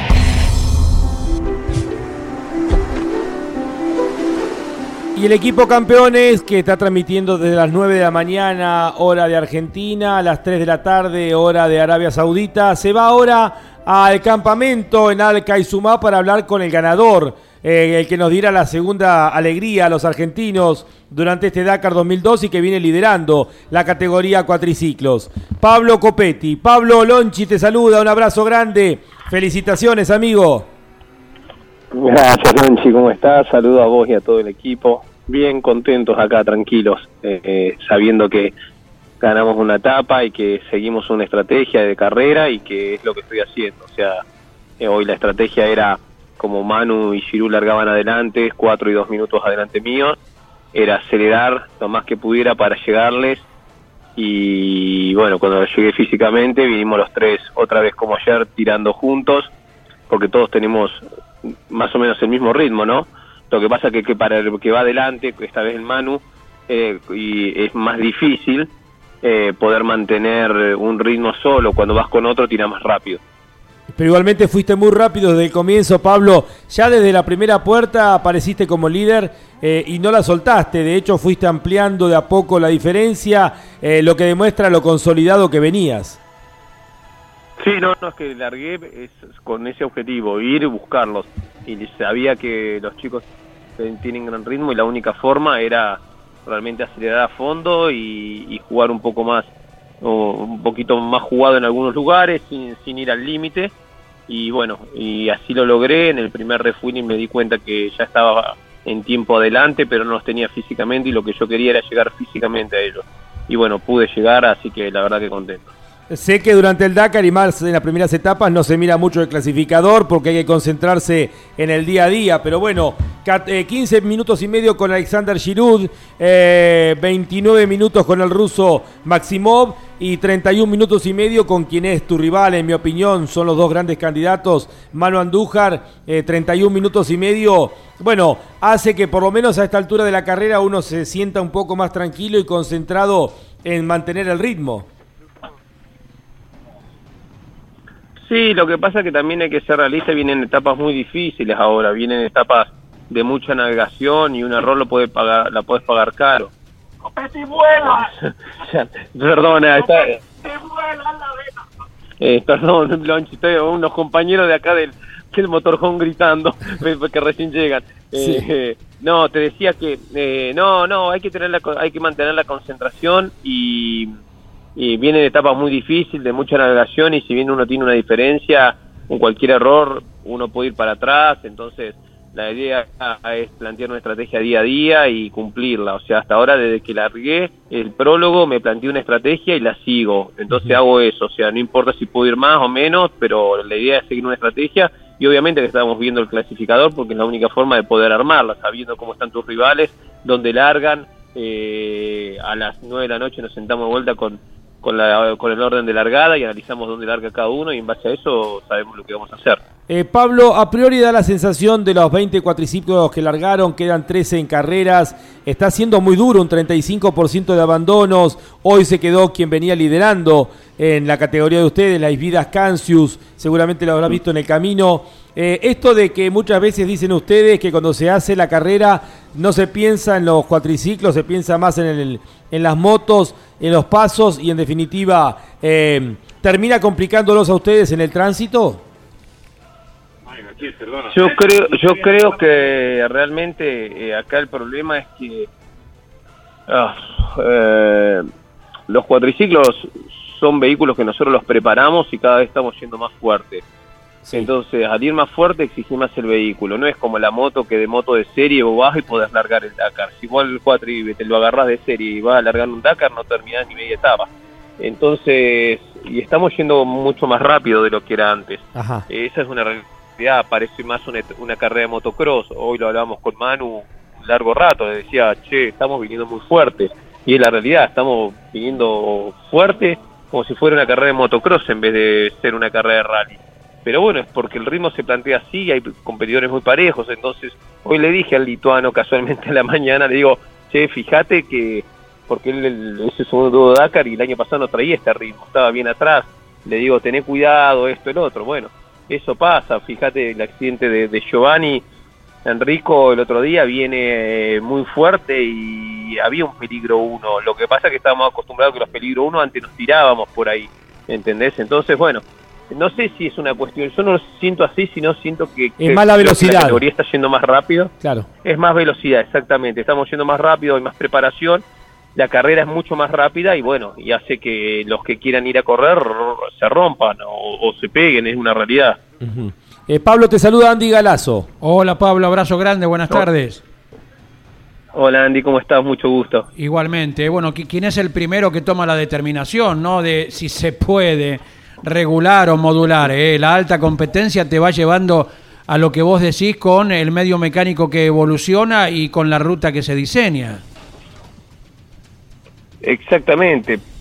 La verdad es que, bueno, eh, también somos un poco los culpables, los, los propios pilotos, que hemos invertido cada vez más en hacer los aparatos más rápidos, ¿no? Y tratar de, de- de darle más. Y bueno, la confiabilidad a veces no, no es todo. Y después, hoy lo hablamos con, también con los chicos, con Giru y con, con, con Manu, que nos sentamos a hablar un rato eh, después del especial. Decíamos que el problema es que para llevar este ritmo tenés que entrenar en serio, si no, ah, no, no, no lo podés hacer. Giroud entrena todo el año, no, yo esto para mí es parte de un trabajo, Manu lo toma igual, entonces de repente, si no podés eh, darle con tu físico, no podés llevarlo, es complicado. Sí, sí. Eh, y bueno, eh, pasan estas cosas, o sea, de- creo que de los cuatriciclos que se quedaron, dos son o tres son accidentes graves, o sea, Enrico, pa- por más que después tuvo un problema de- del escape, eh, eh, después como esto tuvo un accidente, Bingut está operado internado en Jaí, que es amigo mío, y se pegó por ir más rápido de lo que podía. La verdad es que al ser más rápido también necesita otra preparación, pero hay una realidad, nosotros no somos como las motos que hay contratos profesionales, entonces eh, uno también tiene que buscar un, un, un- un equilibrio en todo esto. Eh, Pero bueno, la realidad es que el cuatri está yendo más rápido que nunca, o sea, hoy cuarta, quinta fondo, no, no se para, o sea, no, no, no hay una... No es lo mismo que los Dakar que corríamos antes, es una realidad. Ahora el Dakar está mucho más rápido. Qué detalle que nos estás dando. Hablabas hace algunos minutos, Pablo Copetti, acerca de que las etapas que vienen son duras. Eh, ¿Se presume mucho más de lo que han dejado atrás hasta el momento? No, yo creo que todavía no estamos ni ni en, ni en eh, lo que hicimos fue soft, a- a- muy Ah, bueno. fácil alrededor de lo que, que se viene. Lo que dicen, o sea, dicen que la etapa 4 mañana tiene 470 notas casi. Uf. O sea, va a ser extremo de navegación. Y pará, nosotros largamos la arena, todavía no llegamos a las piedras, ni a los ríos secos, ni a los cañadones, que es la parte difícil del año pasado y donde se rompen más los vehículos. O sea, largamos, si querés, en el territorio más, más, más eh, Suave. beneficioso para el vehículo, suave para el vehículo. O sea, todavía falta un montón. O sea, yo creo que lo que pasa que me parece que Jail por la característica de las dunas y donde empezamos es más complicado, o sea, no son las dunas que vamos a tener más adelante, son dunets, es un poco más complicado. Pero bueno, eh, es el Dakar y es la carrera más dura del mundo, o sea, hoy, sin ir más lejos, cuando hacía el enlace, un enlace de, de- debe ser de lo más frío que me tocó hacer de, de los 10 Dakar que corrí en mi vida, eh, decía, ¿para qué estoy acá a las 4 de la mañana muriéndome de frío? En serio, tiritando. Ayer llegué y, eh, también con frío a la tarde y estuve tiritando cuatro horas. O sea, eh, las estamos pasando mal, pero bueno, es el Dakar, es lo que nos gusta hacer, eh, lamentablemente. Es el desafío. O, afortunadamente, como lo veas. E- Es el desafío. Pablo, te saluda Jorgito Dominico. Hola Pablo, un saludo Jorge, ¿cómo grande. estás? Bien, gracias. Eh, te consulto a vos que venías eh, acercándote a ellos y pudiste ver eh, cómo viene el estilo de manejo y el cuidado que le están dando, porque a veces uno, ustedes tienen tiempo para todo arriba de los autos, no sé cómo hacen, y van viendo que el de adelante le viene pegando duro a las piedras o viene muy fuerte o sobreexigido. ¿Cómo viste a Giroud y a Andújar? Al límite estamos. Estamos al límite. Los tres vienen al límite, digamos. ayer y hoy, lo- los tres venimos al límite. O sea, al límite, llámese, no, eh, eh, por ahí, eh, vamos a decir, sobre, sobreforzando. O sea, si no, no podemos hacer a veces las diferencias que estamos haciendo varios pilotos. O sea, estamos jugando, estamos, no, no estamos guardándonos nada. Estamos pegándole a todo lo que venga. O sea, por ahí cuidamos un poquito más en la arena hoy, porque ayer Giroud se cayó al frente mío, eh, no golpe fuerte, pero se pudo reponer y seguir, pero le estamos pegando a todo, o sea, no sé, hoy Manu decía, el manejo lo tenemos los tres, ahora hay que ver que nos aguanten los vehículos, si venimos así, es la realidad, o sea, no está, pero bueno, es la forma, el Dakar es así, si lo querés ir a competir adelante, no te queda otra que ir a jugártela, después ganará el que menos problemas tenga, pero la- le está claro que la- el manejo, de la calidad del manejo de tanto Andújar, Giroud y Copetti es la misma, sea, un poquito más en beneficioso para cada uno en, en diferentes lados, y pero después la diferencia la va a ser o la navegación, que los tres navegamos más o menos bien, y o el vehículo, que aguante. O sea, la realidad es esa, que estamos yendo bastante, bastante fuertes. Muy bien, eh, Pablo, eh, felicitaciones por la victoria. Queríamos acompañarte en este momento de tanta alegría, eh, un nuevo triunfo parcial y, y también disfrutar lo que es el liderazgo en la general como estás teniendo en estos momentos. ¿Habías liderado alguna vez en la general del Dakar en cuatriciclos? Me parece que en el 2017, cuando gané la etapa 2... Sí, me parecía, sí, sí. Ahí había, había, había, había liderado. Sí. Eh, así que igual, la verdad, eh, no, no me saca mucho la cabeza eso. es Hoy me decía el Manu, eh, qué bueno, estás líder. Le digo, Manu, vos sabés, vos y yo sabemos que lo importante es llegar al último día como líder. Y se reía, porque tenemos muy buena onda entre nosotros. Entonces hablamos y nos gastamos y nos decimos, pero pero la verdad que, que sí, que es lindo obviamente, pero pero ojalá pudiéramos llegar así al último día. Bueno, gracias Pablo, un fuerte abrazo a disfrutar esta victoria y este liderazgo de la competencia. Mañana tendrás una etapa complicada, ¿no? Porque largás adelante dentro del grupo y en una etapa que es larga y exigente, ¿no? Sí, ya te digo lo que va a pasar mañana. Mañana se van a acercar eh, Manu y Giroud y vamos a ir los tres juntos. Bueno, esa es un poco la idea, ir avanzando y los después, tres. Y después chequealo. Y después chequea way por No, way, pero porque- aparte es un planteo inteligente tuyo, con la diferencia que tenés con Manu Andújar, la realidad es que tenés que, al tenerlo a mano, eh, perdés eh, algunos minutos, pero eh, seguís controlando la carrera. También es un planteo inteligente de tu parte. Sí, pero además es lo como se da, cuando vas adelante no vas a fondo, cuando vamos tres adelante sabemos que los tres vamos tirando más y va a pasar y al otro día si Dios quiere yo voy a largar atrás de ellos y vamos a alcanzar, no es es medio natural como pasa en las motos, está pasando en los cuatriciclos ahora, ¿entendés? Porque ir adelante, por más que vos digas tenés la huella de las motos, pero no sé, las dunas eh, y estas dunet, las motos no la agarran como los cuatris, ¿entendés? El cuatri tiene otra forma, no no puede ir a la misma velocidad. Entonces, es obvio que el de atrás si tiene ya contacto visual te, se te acerca. Bueno, Pablo, un abrazo grande, buen descanso y lo mejor para la etapa del día de mañana. Bueno, un abrazo grande a ustedes, muchas gracias y excelente cobertura como siempre. Gracias, felicitaciones por el triunfo. Chao, Pablo. Nos vemos. Pablo Copetti, el ganador de la eh, tercera etapa del Dakar en cuatriciclos, está liderando en la división eh, desde el campamento mismo en eh, Alca y Sumá. Ha pasado por campeones. Toyota Pichetti, Arrecifes, Junín y Pergamino. Visite nuestro showroom y sorpréndase. Toyota Pichetti. Con Arpesa, alimentos saludables para todo el mundo. 14 días conduciendo por el desierto. Uno de los desafíos más difíciles del automovilismo está en el horizonte. Prepárate para el Rally Dakar junto al equipo Audi. Río Uruguay Seguros, asegura todo lo que querés. Colcar, concesionario oficial Mercedes-Benz. Colcar, el secreto del éxito es estar bien acompañado. Acceso oeste, kilómetro 35, Moreno. Coinauto, concesionario oficial Chevrolet, marcando nuevos caminos en todas las generaciones. Coinauto, Santa Fe, Paraná.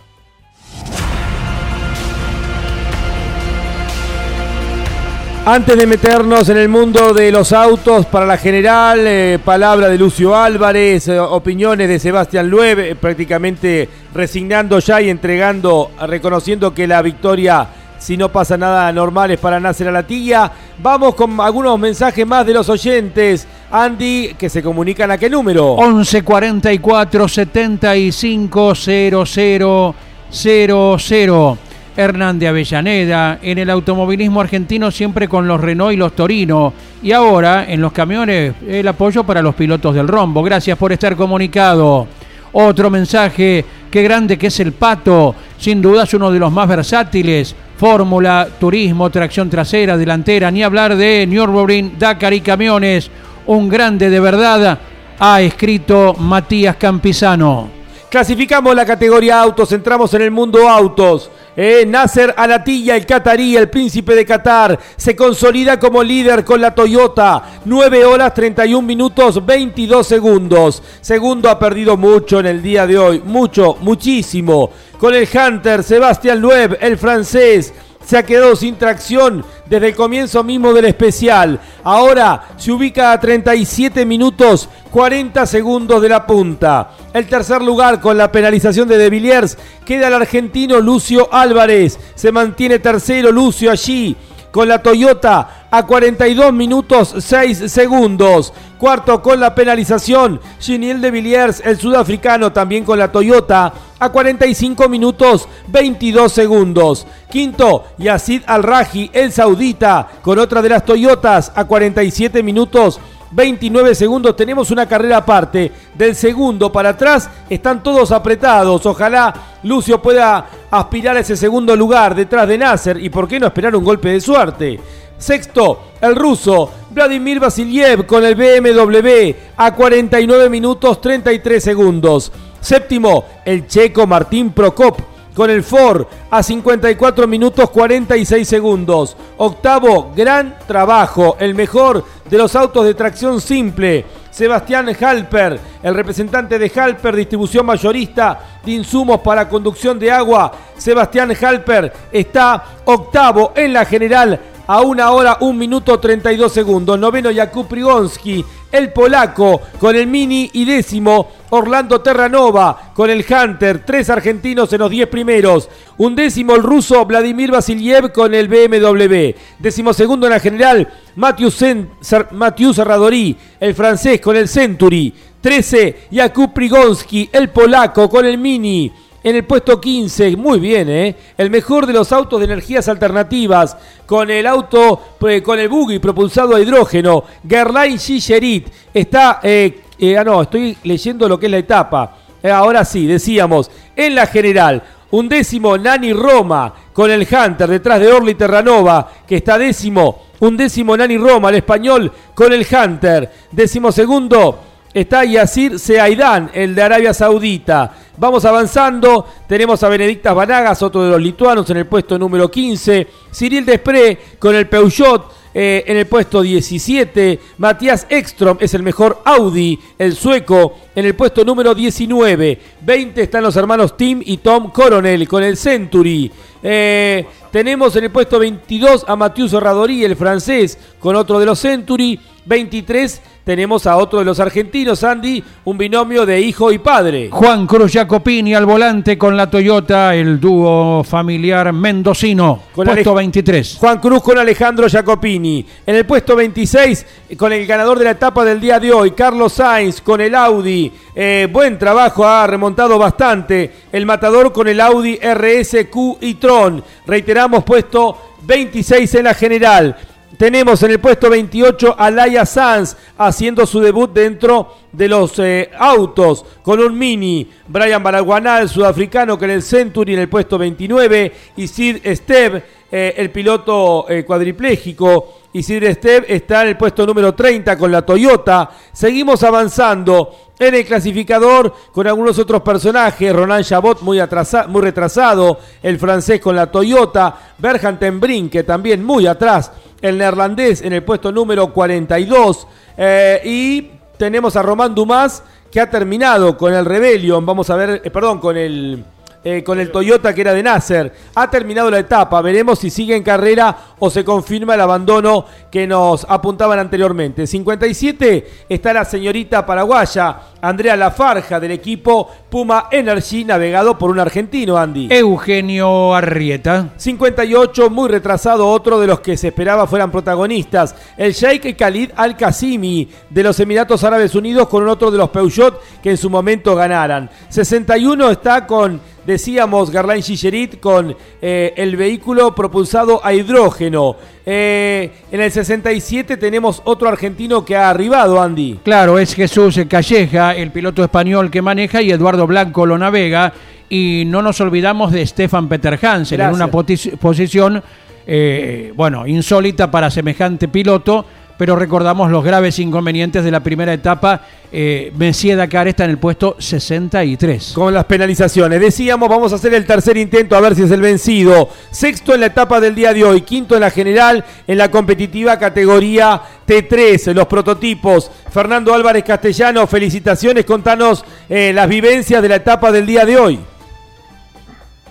Hola, gracias. Sí, pues la verdad que empezamos muy bien eh, pero faltando 50 kilómetros se nos volvió a romper igual que ayer la correa, la correa del motor y luego a los 20 kilómetros empezó a fallar lo que es, por así decir, el embrague de estos autos y, bueno, pero pudimos siendo más despacio, pudimos pasar las últimas dunas que quedaban, así que pues, había otros rivales que tuvieron más problemas, así que bueno, de a poquito vamos escalando y, la verdad que yo no me, me imaginaba a esta altura estar quinto, pero bueno, contento de estar ahí y expectante saber lo que pasa con los tarantes. Lo que apuntaba Fernando, venías quinto en la etapa, haciendo un muy buen trabajo ahí a 9 minutos de 14 de Set Quintero, que bueno, que obviamente en la pelea de la general eh, ya, no, ya no cuenta. Pero bueno, la confiabilidad del Canam, del equipo, tu experiencia, el ritmo que va llevando, te va haciendo crecer en la general.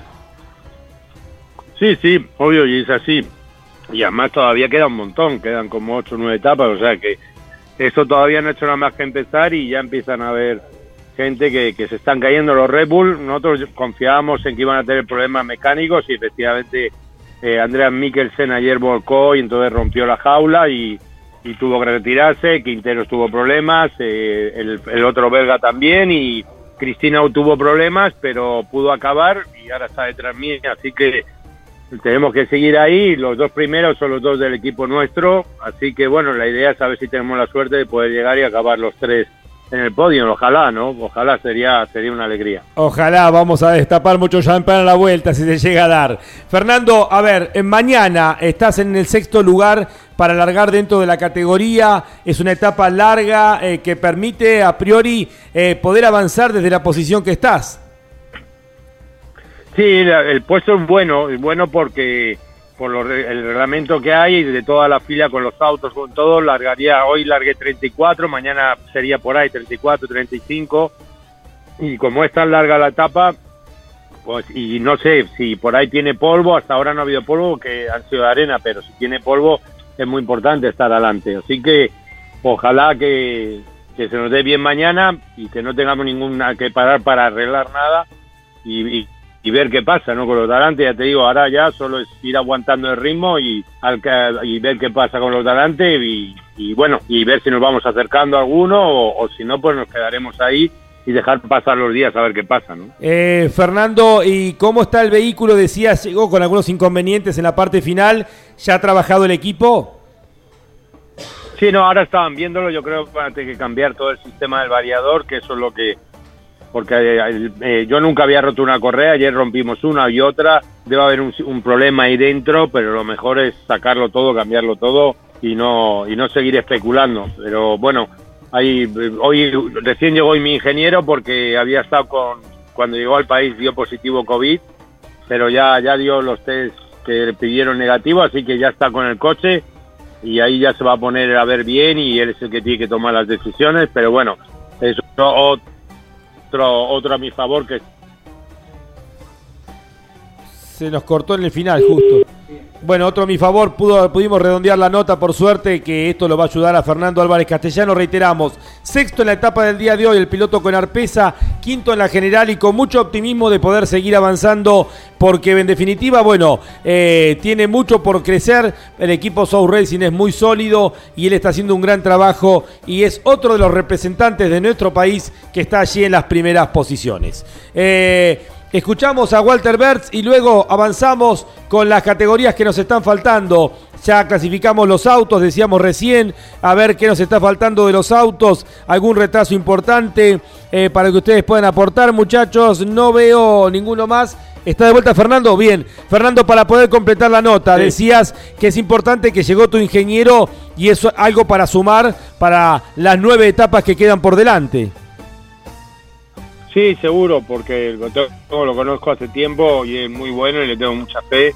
Y ahora estaba compartiendo ingeniero con otros autos, entonces, bueno, es mucho mejor tener el mío propio que, que me entienda y que, y que cuando haya que tomar determinaciones las tome y, y, la- y el resto de la gente las acate, ¿no? Así que en eso es una, una a mi favor, que me- se me suma. Bueno, a disfrutar este momento y a tratar de seguir avanzando día a día como es un Dakar. Un abrazo grande, el equipo campeones te siga acompañando cada día. Gracias, gracias a vosotros y bueno, espero seguir dando buenas noticias. Fernando Álvarez Castellano, cuando ya está anocheciendo en el Reino de Arabia Saudita, son las eh, 17 horas 46 minutos en estos momentos, saliendo directamente desde el campamento, desde su casilla rodante, eh, esperando la reparación integral de su UTV para seguir avanzando mañana en lo que va a ser la cuarta etapa. Audi participa con el nuevo modelo Audi RS Q-e-tron en el Rally Dakar, la carrera más dura del automovilismo. Argenetics Semillas, una empresa argentina basada en la investigación y desarrollo de semillas híbridas de maíz, sorgo y girasol, adaptados a cada región del país y el mundo. argeneticssemillas.com.ar 7240 blindajes junto a su piloto Manu Andújar en el Dakar 2022. Colcar, concesionario oficial Mercedes-Benz. Colcar, el secreto del éxito es estar bien acompañado. Acceso oeste, kilómetro 35, Moreno. Con Arpesa, alimentos saludables para todo el mundo. Río Uruguay Seguros, asegura todo lo que querés. La mejor calidad y tecnología en combustibles está presente en la competencia más dura del mundo con su equipo Puma Energy Rally Team. Puma Energy, espíritu salvaje, máxima tecnología. Campeones Radio. Todo el automovilismo en un solo lugar. 72 autos siguen en carrera, ya han terminado el especial del día de hoy. Hay 11 todavía dentro del especial cuando comienza a caer la noche de la etapa, la tercera de este Dakar 2022. El abandono más importante del día en autos, ya lo dijimos, el español que viene del MotoGP, Carlos Checa con el Optimus MD ha hecho abandono de la carrera. Pasamos ahora, Jorge Dominico, a la categoría T3, los eh, prototipos, los UTV prototipos. ¿Cómo está la general? Tenemos a Francisco Chaleco López al frente de la general después de 11 horas 27 minutos y 54 segundos de tránsito cronometrado. En segundo lugar está Sebastian Eriksson, el sueco, que corre con un vehículo similar, también atendido por el South Racing, al igual que el chileno. Se encuentra a 9 minutos 9 segundos. En tercera colocación el ruso Pavel Lebedev que está colocado a 27 minutos 5 segundos. Philippe Pinchades, el francés, está en cuarto lugar, a una hora 19 minutos de Chaleco López. Y aquí uno de los grandes cambios en la quinta colocación, el avance que ya referíamos, incluso dialogando directamente con él, Fernando Álvarez Castellano. El piloto con arpesa. Que asciende al quinto lugar aprovechando el retraso que había tenido Cristina Gutiérrez por la rotura de uno de los diferenciales y terminar prácticamente toda la etapa en tracción simple. La española es ahora sexta en la general con el eh, prototipo OT3 de Overdrive con el patrocinio de Red Bull. Álvarez Castellano está a una hora 33 de la punta, mientras Cristina Gutiérrez Fíjate la diferencia, está ya a 2 horas 16 de la punta. O sea que eh, hay casi una hora, 45 eh, minutos aproximadamente, entre Álvarez Castellano y Cristina Gutiérrez en la general. Que es importante también por la pelea en el campeonato. Fernando Álvarez Castellano pelea también el campeonato FIA y son puntos importantes porque su rival directo es Cristina Gutiérrez. Eh, tenemos el resto séptimo, avanzamos hasta el décimo. Jorge, ¿lo tenés? Sí, como no, seguimos, seguimos. Después del sexto lugar de Cristina Gutiérrez está eh, Franco en el séptimo lugar y Sebastián Guayasamín está octavo, que es navegado por un piloto, por un representante de la bandera celeste y blanca, el ecuatoriano Guayasamín. Va Ricardo Torlachi. Jean-Pierre Besson es el noveno en la general y Camelia Liparotti enfrentando a todo tipo de complicaciones en la carrera avanza la italiana y está ocupando el décimo lugar en la general. Eh, detalles, Dania Akel ya está en el undécimo lugar de la eh. general. Tenemos a décima Camelia Liparotti la italiana y Daniela Akel la saudita está en el undécimo lugar. Muy bien las dos mujeres, ¿eh? Ella que es navegada por bueno, tenemos a Cristina Gutiérrez en el séptimo puesto. Es decir, que tenemos en el sexto puesto tres mujeres metidas allí en los 11 primeros lugares. Además, eh, Thomas Bell, el británico, ubicado en el puesto 21, que también tiene navegación argentina, del mendocino Bruno Giacomi. Bien, eh, ¿algo más, eh, Jorge? ¿Son todos Canam los que están adelante del South Racing? del South Racing sí, estaba hablando de los dos primeros. ¿Los cinco primeros son Canam? Estamos hasta el Red Bull de Cristina Gutiérrez, que es el sexto, sí. el eh, OT3, sí. Tengo que chequear el Lebedev, sí, Lebedev también. Cinco Canam adelante del equipo Soul Racing, lo que marca también lo que es la, eh, la consolidación, lo que decía Marcelo eh, Carballar hace unos días, la política de Canam de respaldarse todo en un solo equipo, el Soul Racing, y que le está dando el resultado correspondiente. Eh, bien, avanzamos en la categoría UTV, en este caso en los T4, los side by side, pero estándar. El americano Austin Jones es el líder con el Canam también. 11 horas 53 minutos 53 segundos. Segundo el brasileño Rodrigo Lupi de Oliveira a 5 minutos 23 segundos. Tercero viene creciendo el español Gerard Farres Gell a 14 minutos 4 segundos. Cuarto, el mejor polaco, Mikael Goxal, a 15 minutos 54 segundos. Quinto, el lituano, Rosas Basiuska, a 36 minutos 25 segundos. Sexto de Polonia, Aaron Domsala. Séptimo también de Polonia, Marek Goxal. Octavo, el australiano Molly Taylor. Noveno, Jerome de Sandeler de Suiza.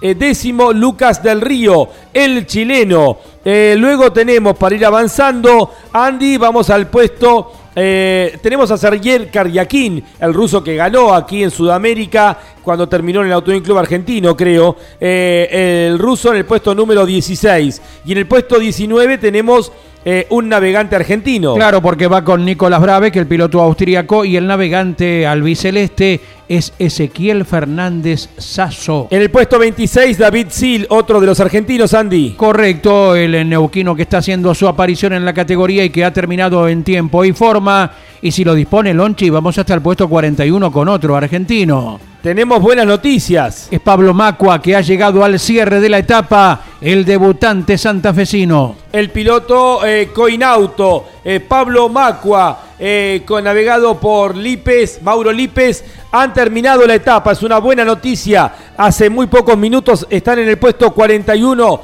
de la general, quienes representan a Coinauto. Vamos ahora con los eh, camiones. En la general, dominio absoluto de los rusos de Kamaz que están haciendo el 1, 2, 3, 4. Dimitri Sotnikov, ganador del año pasado, es el líder. 10 horas 42 minutos 32 segundos. Segundo, Eduard Nikolaev a 11 minutos 45 segundos. Tercero, Andrei Karginov a 19 minutos 44 segundos. Cuarto, Anton Shivalov a 27 minutos 5 segundos. Quinto el checo Alex Lopres con el Praga a 47 minutos 8 segundos. Sexto el neerlandés Janus Van Kasteren con el Ibeco. Séptimo gran trabajo el mejor americano el perro Ignacio Casale el chileno con el Tatra. Octavo Martín Machik el checo con otro de los Ibecos. Noveno el piloto de los Países Bajos Martín, Martin Van den Brink con un Ibeco. Décimo, otro neerlandés, Richard de Groot con otro de los Ibecos. Eh, vamos avanzando, Pascal de Bar, también de los Países Bajos, con un Renault, está en el puesto número 11. Michel Van den Brink, el neerlandés con el Ibeco, en el puesto número 14. Nos vamos a el 20, ahí está Kes Colem, protagonista en su momento en los cuatriciclos, representando a los eh, Países Bajos, está en el puesto número 20. El japonés Teruhito Sugawara, con el camión Hino, está en el puesto número 22. En el puesto 25, Albert Llovera de Andorra con el Ibeco. Y vamos a ver qué pasa, Andy, contame qué pasa con el representante de Puma Energy, Colcar y Juobi, el binomio, el pato Juan Manuel Silva junto con Carlos Melbanfi. Le están faltando todavía dos controles para arribar al final. Recordamos una de las tantas voces que ha pasado por Campeones Radio esta mañana, Lonchi, la del propio Juan Manuel Silva, quien subrayó haber tenido inconvenientes de orden eléctrico sobremanera. En el seguimiento por GPS se observa que estuvieron detenidos entre 30 y 40 minutos después del último control de paso testigo. Está a poco de abrir una nueva puerta porque ya están en marcha nuevamente con el camión del Puma Energy Rally Dakar Team. Lo dijo el Pato en el mensaje hoy por la mañana que nos dejara, eh, al cual agradecemos a los representantes de Colcar, Huobi y Puma Energy. Problemas eléctricos los van complicando, pero siguen avanzando. Están trigésimos en la general. Y esto es un buen eh, resultado. Ojalá puedan solucionar este inconveniente eléctrico porque la aspiración es primero llegar y luego meterse dentro de los 20 mejores. Andy, estamos en los minutos finales. ¿Algunos mensajes más de los oyentes? Con mucho gusto en la parte final, campeones. Un gusto escucharlos desde el celular y están en el Dakar con ustedes. Feliz año. Un gran saludo a Caito y a mis sobrinos Martín y Mateo que están trabajando en Chillar, en el campo familiar. Escribe María Fernanda desde el barrio de Palermo. Abrazo grande al estimado Dominico. Espero poder encontrarlo en Villa Regina en el próximo South America Rally Race. Escribe eh, Marcelo Tezán, colega seguramente o integrante de algún equipo de la región. Mensaje también cuando anden por Coronel Suárez, algo les espera. Abrazo amigos. Eh, y nos manda la foto de un fuego que se va prendiendo. Algo quiere decir eso, ¿no? Upa, upa, y no bueno, eh, Vamos, Andy, algunos más y ya después escuchamos a Lucio Álvarez el último, final. el Vamos. último, Nicky, competición desde Madariaga, nos manda una foto autografiada en su momento por un notable motociclista, como Javier Pisolito, el pinamarense. Gracias, gracias a las miles de personas que nos siguen a través de Campeones Radio en todo el país y el mundo, literalmente. Gracias por comunicarse con nosotros. Ya estamos en los minutos finales del día de la transmisión del día de hoy. Esta noche los esperamos con el resumen a través de Radio Continental de 22 a 23 y también por Campeones Radio. Salimos en duplex y mañana los esperamos nuevamente a las 9 de la mañana con la cuarta etapa. Escuchamos eh, a Lucio Álvarez que está haciendo un gran trabajo, el piloto de San Rafael Mendoza en la general, destacándose, está en el tercer puesto, nunca un argentino tan eh, alto en la categoría autos, Lucio Álvarez, ni más ni menos, detrás de Nasser Alatilla y de Sebastián Loeb, esto decía. Cuando estábamos por salir del, del vivac, eh, ayer se, se, había roto un caño de la, de la dirección anoche y bueno, había salpicado todo. Cuando íbamos a salir del vivac vimos que seguían unas pérdidas, así que faltando 10 minutos tuvieron que sacar el chapón, reajustar todo lo que era la caja de dirección y la verdad que bueno, cuando salí iba con un poco de, de incertidumbre si la, la caja de dirección iba a aguantar. Eh, pero bueno, sí, anduvo muy bien, todo bien. La verdad que los mecánicos están haciendo un trabajo excelente. Y la etapa de hoy, bueno, en realidad fue bastante rápida, muy rápida. Las dunas estuvieron divertidas, se podían transitar bien. No hubo mucha piedra, la verdad que el sector es muy poco, muy poca piedra. Eh, de momento viene todo con arena y caminos arenosos, caminos rápidos. Eh, la verdad que muy contento de, de haber terminado hoy a solo minutos, a seis minutos del, líder. La palabra de Lucio Álvarez. Le agradecemos a la gente de Confitería El Greco eh, por todas las exquisiteces que nos mandaron aquí a Campeones Radio. A ver, Confitería El Greco, Avenida Rivadavia 5353, en el corazón de Caballito, allí frente a la estación de Primera Junta. Gracias a toda la familia El Greco, gracias por toda eh, la comida que, y los mimos que nos hacen. Eh, ha dicho Sebastián Lueb, creo que se nos ha roto el árbol de transmisión longitudinal a los 10 kilómetros de comenzar el recorrido del día de hoy. Hemos hecho todo el especial eh, con tracción simple. No cabe duda de que Nasser tiene vía libre por delante. Ya no podremos meterle presión. Ya no hay nadie en disposición de meterle presión a Nasser. Va a poder ir muy tranquilo. Nasser a la tía pareciera ser el gran candidato ya a esta altura, luego de tres etapas de llevarse el Dakar 2022, pero las carreras hay que correrlas. Sí, Claudio Daniel, ¿qué quiere decir?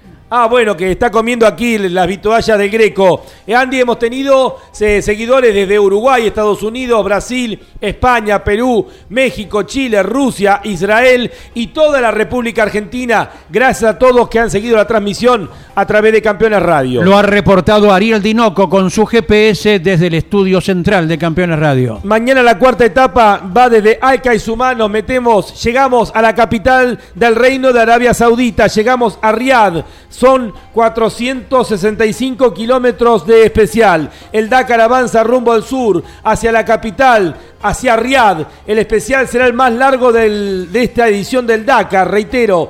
465 kilómetros. Se alza con un menú completo de los placeres del Rally Raid, un primer plato de pistas rápidas durante cerca de 200 kilómetros, un segundo plato compuesto por cordones de dunas de tamaño variable y de postre, un final de etapa con mucha piedra en el que se destacará una secuencia de eh, Wadis. Se trata de una de las pruebas de fuego de la primera semana. Andy, nos reencontramos hoy a las 22 a través de Radio Continental. Y por Campeones Radio también llegando a cada rincón del mundo. Abrazo grande, Lonchi, con la fuerza para los argentinos en el Dakar. Jorge Dominico, hasta luego. Un abrazo grande, Lonchi. Estaremos atentos a esta apasionante etapa del Dakar que se viene. Le agradecemos a Miguel Cayetano Páez por la operación técnica. Ha utilizado los guantes de motociclistas en algunos momentos, pero sigue adelante en este Dakar. Gracias, Miguelito, para vos, para Mariano Riviere, eh, para Iván Miori, Claudio Daniel Leñani, que también está aquí en los estudios de Campeones Radio.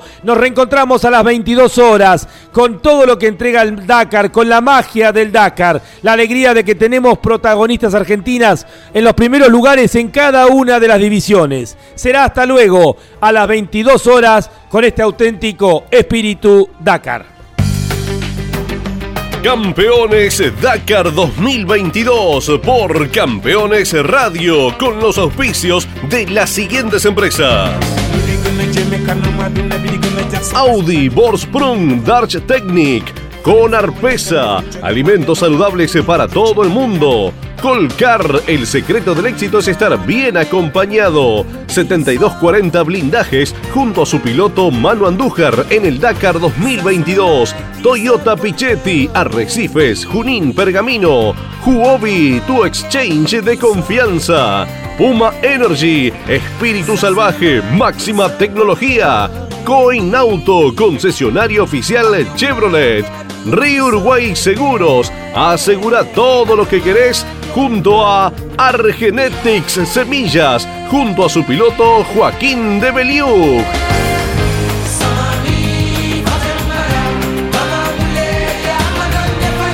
Campeones Dakar 2022.